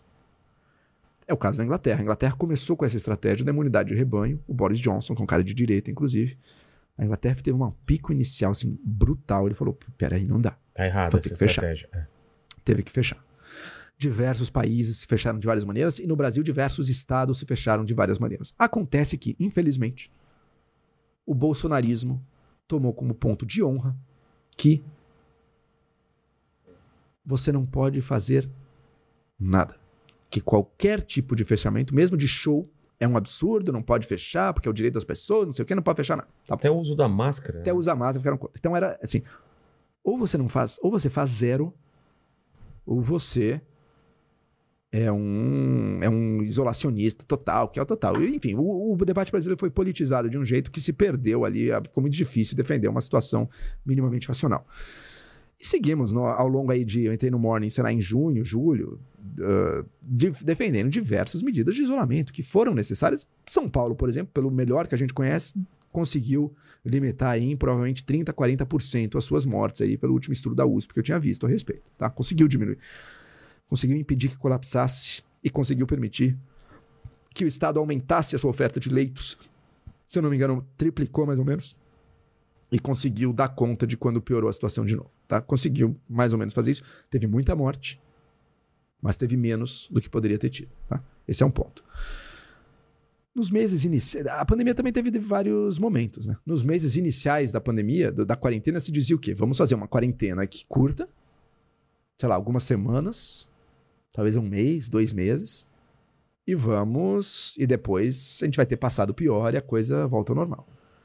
Depois foi ficando claro que esse isolamento que se teve nos meses iniciais não dá para você ter ao longo de um ano, ao longo de um ano e meio, ficou claro que a coisa não funciona assim. Você tem que ter medidas de isolamento. Algumas isolamentos, o que, que eu sempre defendi? Isolar os lugares que aglomeram. Um restaurante vai ter que ter alguma medida. Mas a partir de um certo momento, sei lá, julho, agosto de 2020, ainda ficou claro que, pô, e se o restaurante afastar as mesas, se botar máscara e tudo, vamos permitir a abertura? Eu defendi a abertura de restaurantes desde o momento que ela surgiu. Inclusive, passei a frequentar publicamente. Fui no cinema em 2020, fui em, em restaurante também, com as devidas medidas de cuidado. Tá? Ainda tinha um custo enorme, mas as medidas estavam dadas ali. E permitiu que a gente vivesse um pouco mais uma normalidade. Tem coisas que nunca pararam, e nem tinham que parar. Indústria, São Paulo nunca parou. Construção civil, quem mora ao lado de obra sabe que não É. parou um único dia essa, essa construção civil ao longo toda a pandemia. O que dava para fazer com um arejamento e sem grande aglomeração seguiu. As coisas que aglomeram muito, fechou por um tempo e depois foi tentando, foi tentando reabrir. Eu, desde o início, fazia exercício ao ar livre também, não vou em academia, vou treinar numa praça, normal, não tem problema nenhum. Você defender alguma medida de isolamento é diferente de você defender o lockdown total de todo mundo em casa, como foi feito em alguns lugares em que a coisa colapsou. Milão teve um momento em que você só saía de casa com motivo escrito. Eu tô indo no mercado. Eu tô indo Na no farmácia, médico, é. na farmácia. Fora e não podia sair de casa.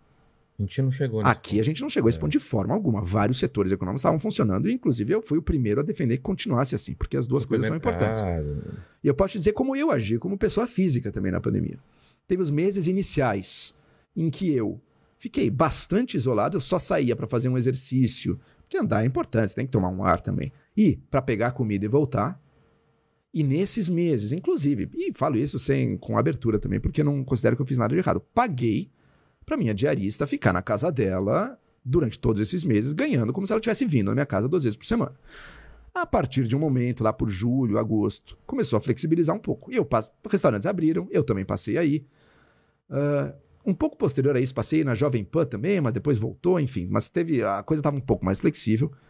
Por até sugestão da minha própria diarista, falou: você não quer que eu vá uma vez aí de vez em quando, quando seus filhos estão aí para ajudar também? Eu, claro, vem aí. Não, eu pago, inclusive, o transporte. Não, o transporte público sempre foi um risco né, na pandemia. Que, a, que o poder público lidou muito mal, por exemplo. Uma medida básica que a autoridade não tomou era a distribuição de máscaras eficazes, a máscara, aquela máscara que fecha direito, em pontos de, de terminais e coisas para ajudar no transporte público, para reduzir, a ta- em metrô, estações de metrô, para reduzir a taxa de expansão. Então, o transporte público sempre foi um risco. Falei, tá ok, vem quando as crianças estiverem aqui, achei boa, porque eu também estou totalmente aqui trabalhando e com e tentando me virar. Vem aqui, eu pago o seu transporte, você vem aqui, a gente trabalha, encontrar uma pessoa ou outra não tem problema, como eu também encontro pessoas e jamais fiz segredo disso. Agora misturou-se as coisas. Pegaram uma cena. E eu nem fiz questão de esconder, na verdade. Às vezes aparece. O meu filho apareceu já em tela, a diarista apareceu já em tela. Até outra pessoa, a, a funcionária da minha ex, que veio por sugestão dela, com o carro dela, me ajudar também, porque é minha amiga. Eu nem pago nada pra ela, mas veio também quando minha ex estava viajando. Veio me ajudar também um dia. Tudo isso aparece em tela. E daí o pessoal do bolsonarismo, que tá de um lado dizendo tudo que não é abertura completa é lockdown total, fica em casa total, pegou isso e disse: Olha como é hipócrita. Gente, não teve hipocrisia rigorosamente nenhuma. Eu jamais fiz algo que eu discordasse do ponto de vista de aglomerações de pandemia, forçando alguém a se aglomerar em pandemia nenhuma. Até pagava o transporte, inclusive, e no momento em que eu também estava disposto a ir para lugares se precisassem de alguma coisa minha. Tá? Então, por nenhum disso, somado, e esse é o elemento central, a uma tentativa de demonização política, porque eu sou um crítico do governo Bolsonaro, capitaneado pela Bia Kicis, foi ela que capitaneou essa É. polêmica em mais de uma vez. Ela já trouxe mais, ela volta e meia atrás. Se eu começo a ouvir muito desse tema, eu já sei. Foi a Que Bia Kicis, deve ter postado alguma coisa de novo. Aconteceu isso. Mas tudo bem. Isso é- assim como a esquerda, a esquerda mais petista me lincha pela coisa dos órgãos, a direita bolsonarista me lincha por ter ah, chamado, pagando o transporte particular, a minha diarista alguns dias quando meus filhos estavam juntos, num momento em que eu mesmo defendia a abertura segura da economia. Teve alguma contradição aí? Não teve contradição nenhuma. O que teve é um julgamento que Você não estava defendendo o lockdown não e tá todo mundo... E, e mas, mas esse, é, o- esse é o ponto. E também no caso dos órgãos, sabe? Às vezes eu vou tentar argumentar com a pessoa, mas você vê que, meu, Ela não tá querendo não tá escutar- querendo escutar, nada. O que é. ela tá querendo é destruir alguém ali. Não adianta, então, né? não adianta discutir muito isso também. Eu tenho tranquilo com minha. Tanto com a minha defesa passada dos órgãos, olha, tudo bem. Com a consciência, eu, eu, tô- né? defendi o que eu acreditava, quanto com tudo que eu fiz e faço durante a pandemia e defendi. Também sei muito bem que jamais fui do time. Não vamos fazer nada, vamos dar cloroquina. Isso matou gente no Brasil. Quem defende isso matou pessoas no Brasil, Exato. infelizmente. E também não defendi o lockdown absoluto, estrito, nível Argentina, sei lá, jamais O defendi Milão, isso. como o Milão foi, no, é. no foco do Argentina negócio. também? A Argentina teve um seguinte: ela fechou de um modo muito radical e muito cedo.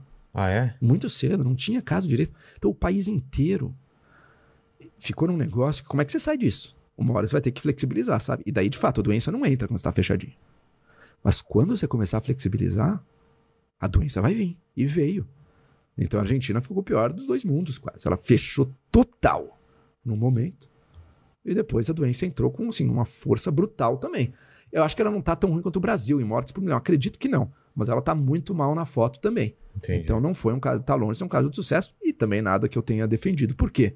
Porque a solução de qualquer política pública, quase com certeza, não está nos extremos do debate politizado. Porque esse, de- esse debate politizado é em nome de defesa de certos grupos que ganham quando você transforma as questões em preto no branco. Quando a solução arque consagrada da pandemia dos países que se deram melhor é, olha, você vai ter que ter isolamento, mas Você não vai para. de- desde o começo da pandemia, eu defendi o seguinte: daqui a um ano, daqui a dois anos, a gente tem que olhar para duas coisas: mortos na pandemia e progresso e, e situação econômica na pandemia. Para comparar as duas coisas. Pode ter um lugar que morreu zero, mas se a economia foi É. terrível, é ruim. Agora outro que morreu menos, mas é. Mas a economia, mas a, que a economia foi bem, mas morreu um milhão, mu- muita gente, também é ruim. A gente vai ter que, de alguma maneira, comparar as duas coisas e ver. E olha, de maneira geral, os países em que conseguiram limitar as mortes também não foram os piores economicamente. Então, chegou-se a solução. Sim, que envolve isolamento e envolve o segundo ponto, que foi a solução da pandemia. É. Vacina. Isolamento no momento, com a consciência de que você não vai erradicar esse vírus, esse vírus jamais irá embora, Mas por que, com vacina no segundo momento. por que, que ainda, até hoje, os bolsonaristas batem tanto na vacina, cara? Eu não entendo essa lógica. É, não é alguma- inteligente, Não é. não é. O Bolsonaro podia ter sido o herói, o capitão É. populista da vacina desde o primeiro dia. Eu estou salvando vocês, olha. Eu sou o capitão Mesmo vacina, que- é. chega aí, a vacina é minha. Realmente, Foi uma decisão muito burra, cara. uma parte da base dele é muito envolvida com esses pensamento maluco de extrema direita, China. que vem de outros países, É. no qual o- a coisa antivacina é mais forte. É os Estados Unidos, é, é um, é um povo meio biruta. Isso influencia muito essa direita bolsonarista brasileira. É uma pena. Seria tão maravilhoso. Isso eu vi até comentaristas dos Estados Unidos dizendo: pô, gente, você pode ser Trump. É. Até o cara era Trump, inclusive. Mas não precisa ser contra a vacina. Vacina, mas deixa de ser burro. O Brasil tem uma força. No Brasil, mesmo quem é anti-vacina, se vacina. É. A gente tem uma cultura pró-vacina muito forte. Mas mesmo Que assim, esse trás, né? discurso anti-vacina tá fazendo ser um efeitinho, tá aos poucos crescendo, É. tá aos poucos tendo. É muito É negativo isso, assustador muito negativo. isso. que mais aí, Lene? E manda, manda umas perguntas aqui no meu Asus, por favor. O que Mandei mais que aí o pessoal tá você. falando? Gente, É, deixa eu mandar uma pergunta aqui. Manda, manda. eu vou descobrir se se eu vou ter que pegar meu filho na escola e, portanto, Tá, terminar em breve, ou se eu vou conseguir. Você, você- Então veja aí enquanto a gente vai lendo os superchats. Vai lá, Lene. É, vamos lá, teve um pessoal que mandou aqui uns elogios, tá? É, a Tatiane Salles falou: o pai dele escreveu livros maravilhosos. Tem um aqui na minha frente e se chama Trópicos Utópicos. Ah, sim, sim. É, o Luiz Bastos, sou fã do Joel. Hoje o jornalismo que mais representa as minhas ideias na PAN. Hoje, hoje é, o, é o, jorna- o jornalista que mais representa as minhas ideias na PAN. Parabéns pelo ótimo trabalho.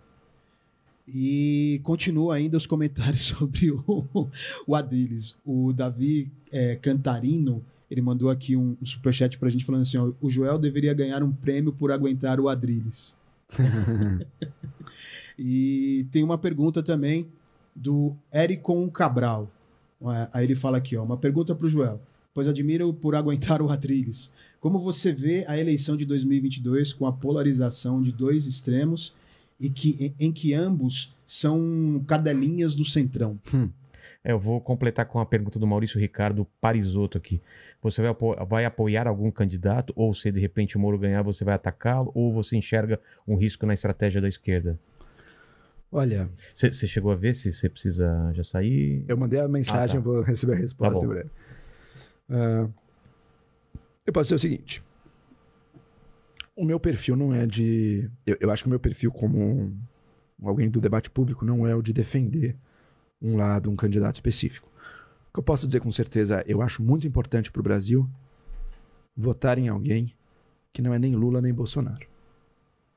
Minhas opções não são tantas assim, então. Né? Tem Dória, tem Moro, tem Ciro, tem algum outro que apareça aí, enfim, mas não tem tanta gente assim.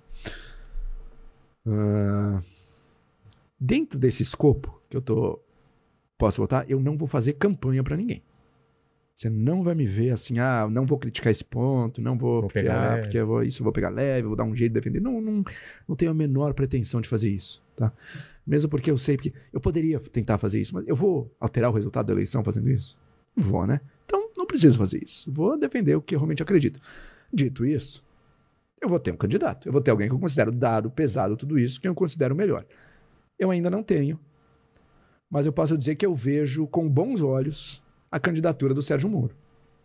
Eu acho que ele defende pautas importantes para o Brasil e que o bolsonarismo fingiu que defendia, mas não defendia, jamais defendeu, e que ele traz. Então vejo com bons olhos. Eu quero ver com quem, quem que o Moro vai se ser. E acho o Moro também, pessoalmente, um cara honesto. E acho que isso é importante num- numa candidatura. Assim, é, eu sou contra aquele messianismo, salvador da pátria. Isso é besteira, mas que a pessoa seja um cara íntegro, honesto, sério, isso é muito importante. Isso é, é ingênuo achar que só as regras do sistema, só as regras do jogo, só as instituições dão conta. Não. Precisa ter pessoas boas, competentes, inteligentes, íntegras participando desse jogo. Ah, mas tem um monte de questões. Né? Quem são? Quem vai estar junto do muro? É. Quem vão ser Qual é? Não sei. governo Ele tem plano. Qual é, qual é a resposta para dele para essa objeção maior? Tá bom, Moro, você não gosta do velho tomar lá da cá. O que, que você vai fazer? Como é que você vai pretende governar? Eu tô esperando tudo isso. É uma possibilidade de votar no Moro? É. É uma possibilidade de votar no Dória? É. É uma possibilidade de votar no Ciro? Pouco mais distante, mas vou dizer que é zero? Também não, não é zero. É, Tenho discordâncias, acho mais profundas, com muita coisa que o Ciro disse, da forma dele se comportar. Mas não é zero também. O que eu acho importante para o Brasil é fugir dessa polarização. Bolsonaro e Lula têm muitas diferenças entre si, mas o tipo de fanatismo que eles produzem É muito parecido. é muito parecido. E você e, e- e nos levam a acreditar que ou você tem que estar de um lado ou do outro, que não existe. O que é mentira. O, que é o mais importante para o Brasil é acordar para essa mentira. É dizer, não, você não precisa estar de um lado ou de outro. Mentira. Você pode defender seus valores, você pode defender candidaturas que se opõem a ambos. É, o Juca Barbosa perguntou uma coisa que eu acho que você meio que respondeu aqui. Joel é fera, parabéns pelo trabalho no Morning Show. Queria saber se Joel votaria no Lula. Ah, Lula e Bolsonaro. Lula e Bolsonaro, se acontecer, eu não dou garantia de que aconteça. Eu vou pensar com carinho nessa questão. Bolsonaro Agora- não. Agora eu posso dizer com certeza, não, Bolsonaro não e Lula não, eu vou Tá. Agora eu posso dizer com certeza que no primeiro turno eu não votarei em nenhum dos dois e que eu tenho a esperança de que no segundo turno eu também não precise votar em nenhum dos dois. Entendi. Mas vai. Eu, eu acho que é tolo, tá? porque eu acho que também, eu- tipo o que o Pondé fez, lembra que o Pondé escreveu um artigo um tempo atrás? Faz, faz um tempo já. Ah, num segundo turno, Lula Sim, e sim, Bolsonaro, lembro, eu sou Lula. Cara, tem certeza que você é? Porque o Lula às vezes tem um discurso bonito, né? Mas e o que não tá no discurso, né? E o que tá por trás das palavras bonitas? redes É, sociais. e toda a estrutura, a máquina que ele traz junto, as visões, é, não é.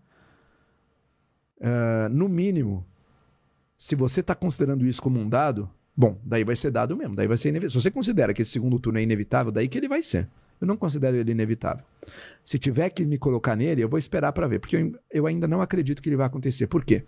Porque eu acho que o Bolsonaro tem sido tão desastroso que ele está perdendo o apoio que ele tinha. Tem muita gente abrindo os olhos. O Lula é difícil tirar do segundo turno. Ah, então você acha que o Lula vai estar, Acho mas que o Lula vai estar no Bolsonaro segundo não? turno. O Bolsonaro eu tenho minhas dúvidas. Tenho grande chance de estar. Mas eu já tenho minhas dúvidas. E acho que até os defensores mais aguerridos do Bolsonaro, uma hora vão ter que pensar: peraí, ok, eu quero muito tirar o Lula. Será mesmo que o Bolsonaro é a melhor opção para fazer isso? Essa questão vai ter que surgir em algum momento para eles, porque a realidade tá- eles podem ficar cegando dizendo, não, a pesquisa mente, tudo mente, todo mundo mentindo, o número de views da live é mentira, não sei o quê. blá, blá. Uma hora vai ter que se confrontar com essa questão. Entendi. E aqui é, te perguntam sobre a diferença das ditaduras de esquerda e direita. É o Kleber Rogoni Ramos. Bom, pouquíssimas, né? Ah, você prefere. É o que eu brinco sempre, Lula e Bolsonaro, né? O que, que você prefere, Hitler ou Stalin? Pra te governar. Daí, pô, mas peraí, Bolsonaro não é Hitler. Tá bom, o Lula também não é Stalin. Mas é o tipo de. É o tipo de, de escolha. Uma de extrema direita. O que, que eu chamo de direita? Tá, vamos ser claro. O que, que é esquerda, primeiro ponto? Esquerda é defender a igualdade. Pelo menos no discurso e nas políticas, eu quero mais igualdade, isso é ser de esquerda. Direita tem algumas opções. Você pode defender. Um lado da direita defende a ordem. A sociedade precisa ter ordem. Ela precisa ter algum tipo de hierarquia, algum tipo de costume, algum, senão cai na anarquia total. Precisa ter regras, precisa ter isso. Isso é mais de direita. Segundo, liberdade individual. Você precisa ter liberdade, algum nível de liberdade individual numa sociedade. Alguma sociedade pode existir com zero, zero igualdade, ou zero ordem, ou zero liberdade. Não pode. Seria um inferno na Terra uma sociedade. De algum jeito, esses valores vão ter que estar conciliados. Agora, se você acha que na sua sociedade está precisando de mais isso aqui, de mais liberdade, ah, então você vai mais para a direita liberal. Você acha que está precisando de mais ordem, ah, então você é mais, mais combate ao crime, por exemplo, você é mais direita conservadora. Ah, está precisando de mais eh, igualdade, então você é mais esquerda. Ah, o Brasil precisa de mais das três, né? Então a gente está numa. Todos os lados vão ter seu mérito. tentar absolutizar um desses lados em nome de um projeto político é a certeza de um inferno na Terra e que vão ser, olha, muito similares. Muito similares. Ah, tá bom, você pode dizer, tá, Hitler tinha um elemento a mais, ele tinha o racismo, que o Stalin não tinha. Ok, beleza, mas, meu, quando você tá matando milhões de pessoas, acho que importa muito pouco até É. o tipo de, de cereja Essa do bolo da né? maldade É. que você vai colocar ali em cima. Exato, exato. É isso, Leni? Tem uma última perguntinha aqui da Ruth. É, ela pergunta se você acha que há doutrinação da esquerda nas faculdades. há um predomínio da esquerda nas faculdades, isso é inegável. As faculdades se beneficiariam muito de mais pluralidade ideológica. Ah, então há esse predomínio. Há professores que abusam da sua condição e fazem pregação política dentro da sala de aula, embora quem esteja longe da universidade às vezes exagere isso. Eu fiz, eu fiz, desculpa, eu fiz filosofia na USP. O pessoal, nossa, filosofia na USP deve ser curso de Marx, né? Eu vi zero Ah, é? Marx na faculdade inteira. Que é o contrário do que a gente é imagina. o contrário né? do que imagino. Na aula, se o professor dava Descartes, talvez o professor seja bem esquerdista, mas se ele está dando Descartes, ele está te ensinando Descartes. Você está lendo o texto desse cara do século XVII. Uma leitura, às vezes, até alienante. Porque, ah, professor, podemos fazer uma ponte disso que Descartes está falando com o mundo atual? Para aí. Aqui a gente não faz nada disso. Aqui a gente lê ele nos termos dele. Se eu leio Tomás de Aquino, São Tomás de Aquino, eu leio nos termos do Tomás de Aquino. Para entender qual era a questão dele na época dele. Então o pessoal exagera já. Outras faculdades vão ter um pouco mais esse problema. Geografia, história, a, a penetração de um ideário mais de esquerda dentro da matéria vai ser maior. Mas na filosofia, portanto, por exemplo, na USP, eu posso te garantir que não existe. Ou quase não existe. E, e existe o problema. Agora, esse problema, como é que você resolve ele? Você resolve ele fazendo uma campanha meio de caça às bruxas do esquerdista? Não, tem professor esquerdista que é um excelente professor, inclusive. Assim como tem professor de direita que é um excelente professor. Você tem que promover a seriedade na sala de aula. Você tem que ah, coibir esses abusos que podem acontecer. Isso precisa acontecer.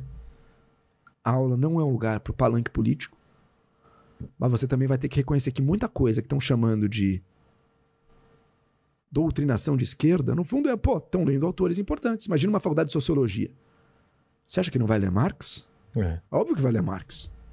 Foi um autor central de uma tradição do pensamento ali, com, com insights, com coisas que até hoje, adaptadas, as pessoas usam. É, ecoa até hoje. né? Você quer mudar isso? Forme pessoas diferenciadas com outras referências e traga. Na sociologia da USP, eu posso dizer que existe. Os weberianos na USP são fortes também. Na verdade, o problema da USP é até mais ficar muito preso nesse passado do que e não fazer a, A discussão. a do- coisa atual. Mas mesmo isso eu posso estar sendo injusto também. A coisa não é nunca é tão simples. Ah, forme. Professor, você que é de direita, você acha sério? Você estudou um autor a sério ou você ouviu falar que Paulo Freire é ruim, que Marx é ruim, você fala disso nas redes sociais, você cita Mises, você fala não sei o quê, mas você nunca leu. Você não vai resolver problema nenhum, você só vai piorar o problema. Agora, um cara sério que estuda, como é que se faz economia hoje em dia, por exemplo? A faculdade de economia tem centros no Brasil perdidos numa certa coisa meio de esquerda antiquada e que se retroalimenta? Tem, mas não são todos. Como é que os melhores do mundo fazem isso? Vamos pegar essas experiências, vamos pegar, vamos se, vá fazer sua pós fora, consiga isso. Não é impossível, há caminhos.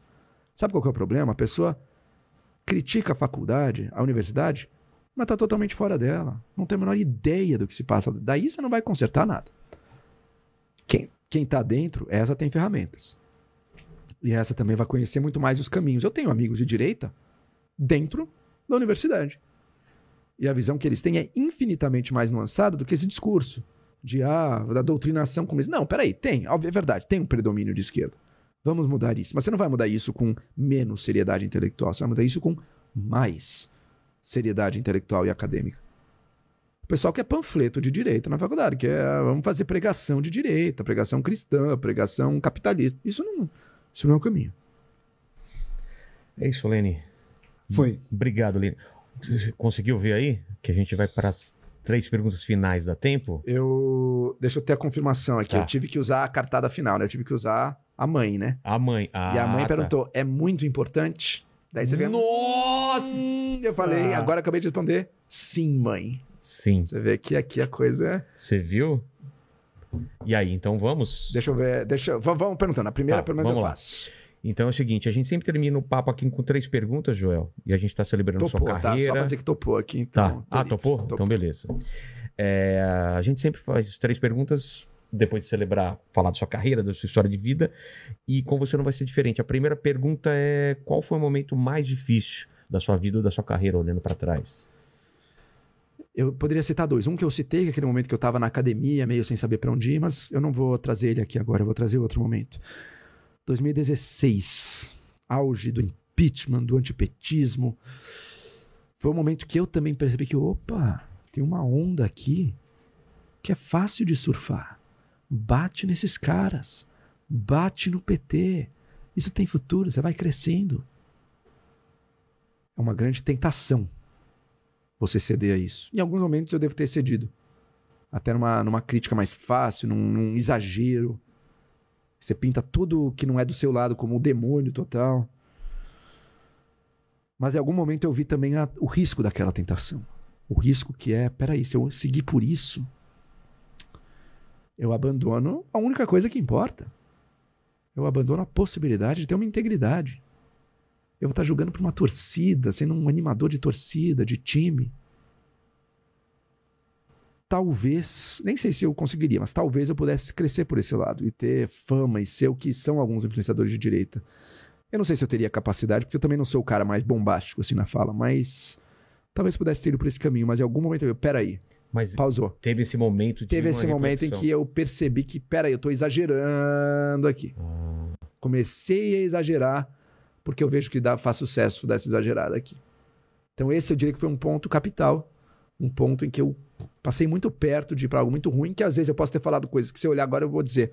Diferente da do órgão, pelo do órgão, eu errei, eu toquei, defendi algo que, beleza, se considera absurdo, talvez seja absurdo mesmo, mas olha, errei com honestidade, eu errei porque eu acreditava, errei porque realmente eu acreditava em algo impopular você e, e pareceu certo. like. Exato. é. Outros momentos é, opa, aqui talvez eu tenha errado porque eu sabia que exagerando aqui, eu talvez eu tivesse o, o like, o aplauso.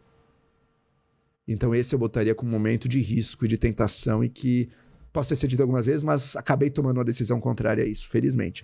Posso tomar essa decisão em outros momentos, mas daquela vez eu escapei. Foi um momento de risco e de baixo. E não me arrependo. Acho que hoje em dia eu tenho clareza plena do risco que estava continuando aquilo para o meu desenvolvimento intelectual, para o meu desenvolvimento enquanto pessoa, um desenvolvimento ético, enquanto alguém que busca fazer uma contribuição positiva, lembrando sempre que é mais importante que a sociedade funcione de acordo com regras, que as pessoas desenvolvam virtudes, isso é mais importante do que que o seu lado vença e que você cresça com ele. Correto. A segunda pergunta é o seguinte, Joel. Iremos morrer um dia, espero que demore muito tempo, mas esse vídeo, assim como todos do Morning Show, vão ficar para sempre na internet. Então quem voltar aqui 200 anos pode saber, querer saber quais são suas últimas palavras, seu epitáfio. Quem fala tudo o que você quer ouvir não é seu amigo. Busque aqueles que têm a coragem, a capacidade de falar, às vezes, o que você não quer ouvir, mas nos quais você reconheça uma profundidade maior, um pensamento, uma capacidade de olhar as coisas por outro aspecto. São esses que nos ajudam a crescer. Os outros dão o gostoso pra gente, mas você não cresce, você talvez piore ouvindo eles. E, em geral, ou você tá melhorando ou você tá piorando. Perfeito. E a terceira pergunta, se você tem alguma dúvida, tem alguma questão que te... Eu tenho a questão, podemos até tratar dela nessa Tá. parte final aqui agora que eu tô com tempo Tá. livre. Eu Qual é? sou, eu, eu coloco sempre mais como eu acho que as questões filosóficas existenciais são mais importantes do que as questões sociais e políticas. Ah, um é? grande tema da minha vida é a morte. Você falou da morte agora para mim esse tema, meu amigo, Pra mim também bate muito. bate muito forte. Por quê? Alguém que dizer que sabe com certeza o que acontece, tá mentindo, tá? Mas digamos que há uma, assim, uma chance muito grande, uma probabilidade muito alta da morte ser o fim. O Ser fim só isso. absoluto. E isso aqui é tudo que existe. Eu até acho que a maioria das pessoas, e isso era o meu caso quando eu era um, um crente religioso, Elas lutam contra isso. Mas elas têm algum nível essa, essa suspeita também. Mesmo as que acreditam, mesmo as que têm fé e se seguram Sim, na fé. eu, Porque, esse, eu sou esse tipo de pessoa. porque quando alguém morre, sabe? Ou quando você confronta sua morte, você- a tristeza que você sente ali não é a tristeza de quem tá, ah, não, depois eu te vejo, daqui a 20 anos eu te vejo no céu. Não é essa tristeza. A tristeza é outra. A tristeza é de que isso talvez e parece que é o fim de uma maneira muito total. Essa é a pergunta que fica para mim. Primeiro, será que é o fim? E segundo, se for, o que, que a gente tá fazendo aqui? É. Que que é isso? Que maluquice, que Uma absurdo é esse? aleatoriedade total. Que aleatoriedade é essa? Que absurdo é esse? Em que a gente começou a pensar. E daí essa concepção até te aproxima daquilo que eu falei contra agora há pouco. Isso aqui é tudo que existe, mas que virtude. Que integridade, que sociedade que funciona. Que, quem tá aí? Ninguém liga para isso. É. Garante o seu prazer agora. Porque depois isso acaba. Isso, inclusive, está na Bíblia, né? No livro do Eclesiástico. O livro está na Bíblia católica, não está na Bíblia protestante. Mas tem essa visão meio materialista do mundo, que depois ele confronta, mas está ali escrito assim: essa vida é tudo que existe. assim. Então, meu amigo, faça o que você quiser, porque vale tudo. Eu não, eu- eu não concordo com nenhum desses passos. Eu não concordo nem necessariamente que isso aqui é tudo que existe. E nem com o passo seguinte, que se for isso aqui tudo que existe, então vale tudo. Não penso assim. Mas é uma tentação que surge com esse tipo de pensamento mais niilista, digamos. Tudo vai acabar. Ah, tá bom, mas eu tô criando um legado para os meus filhos, eu quero meus filhos. Bom, seus filhos vão morrer também. É. Toda a sociedade vai acabar. A humanidade vai se extinguir em algum momento. E daí? Para que tudo isso? Acho que essa é a grande inquietação, é a grande dúvida que eu trago. Tudo na nossa vida, no nosso conhecimento científico, aponta para o fim. Para que isso é o fim. Mas existem também algumas janelas para uma possibilidade de transcendência.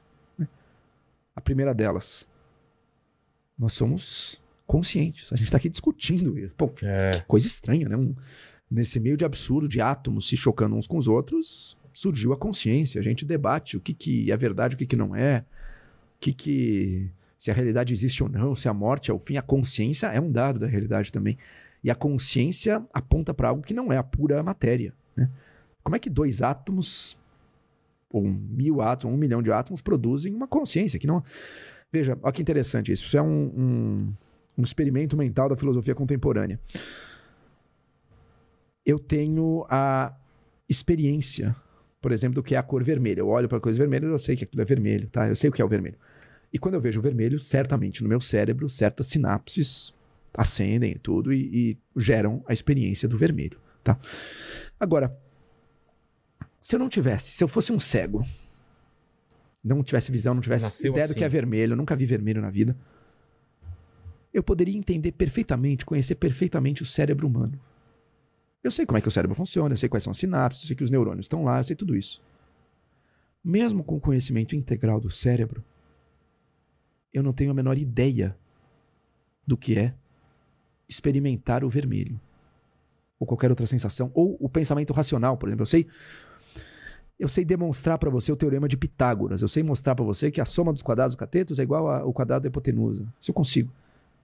Agora, se alguém pegasse o meu cérebro, enquanto eu quando eu faço essa demonstração e pegasse as sinapses do meu cérebro, ah, tá aqui as sinapses, ó, pá, pá, pá, pá. Essas sinapses não são uma demonstração do teorema. Essas sinapses não são a experiência do vermelho.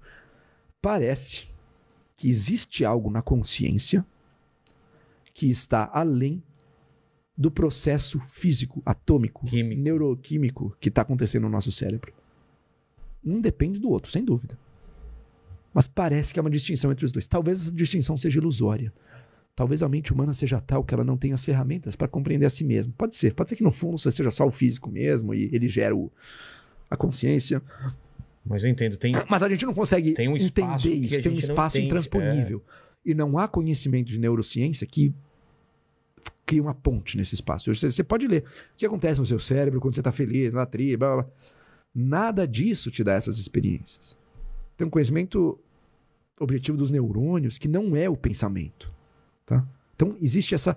Portanto, a consciência ela traz consigo a pergunta: será que existe algo além, portanto, de matéria? Será que a consciência é parte do universo e talvez dure, perdure depois da morte desse composto material? Será Essa é que isso é primeira. uma simulação e a gente faz Também outra. simulação? Como saber? Não tem como É. provar de vez.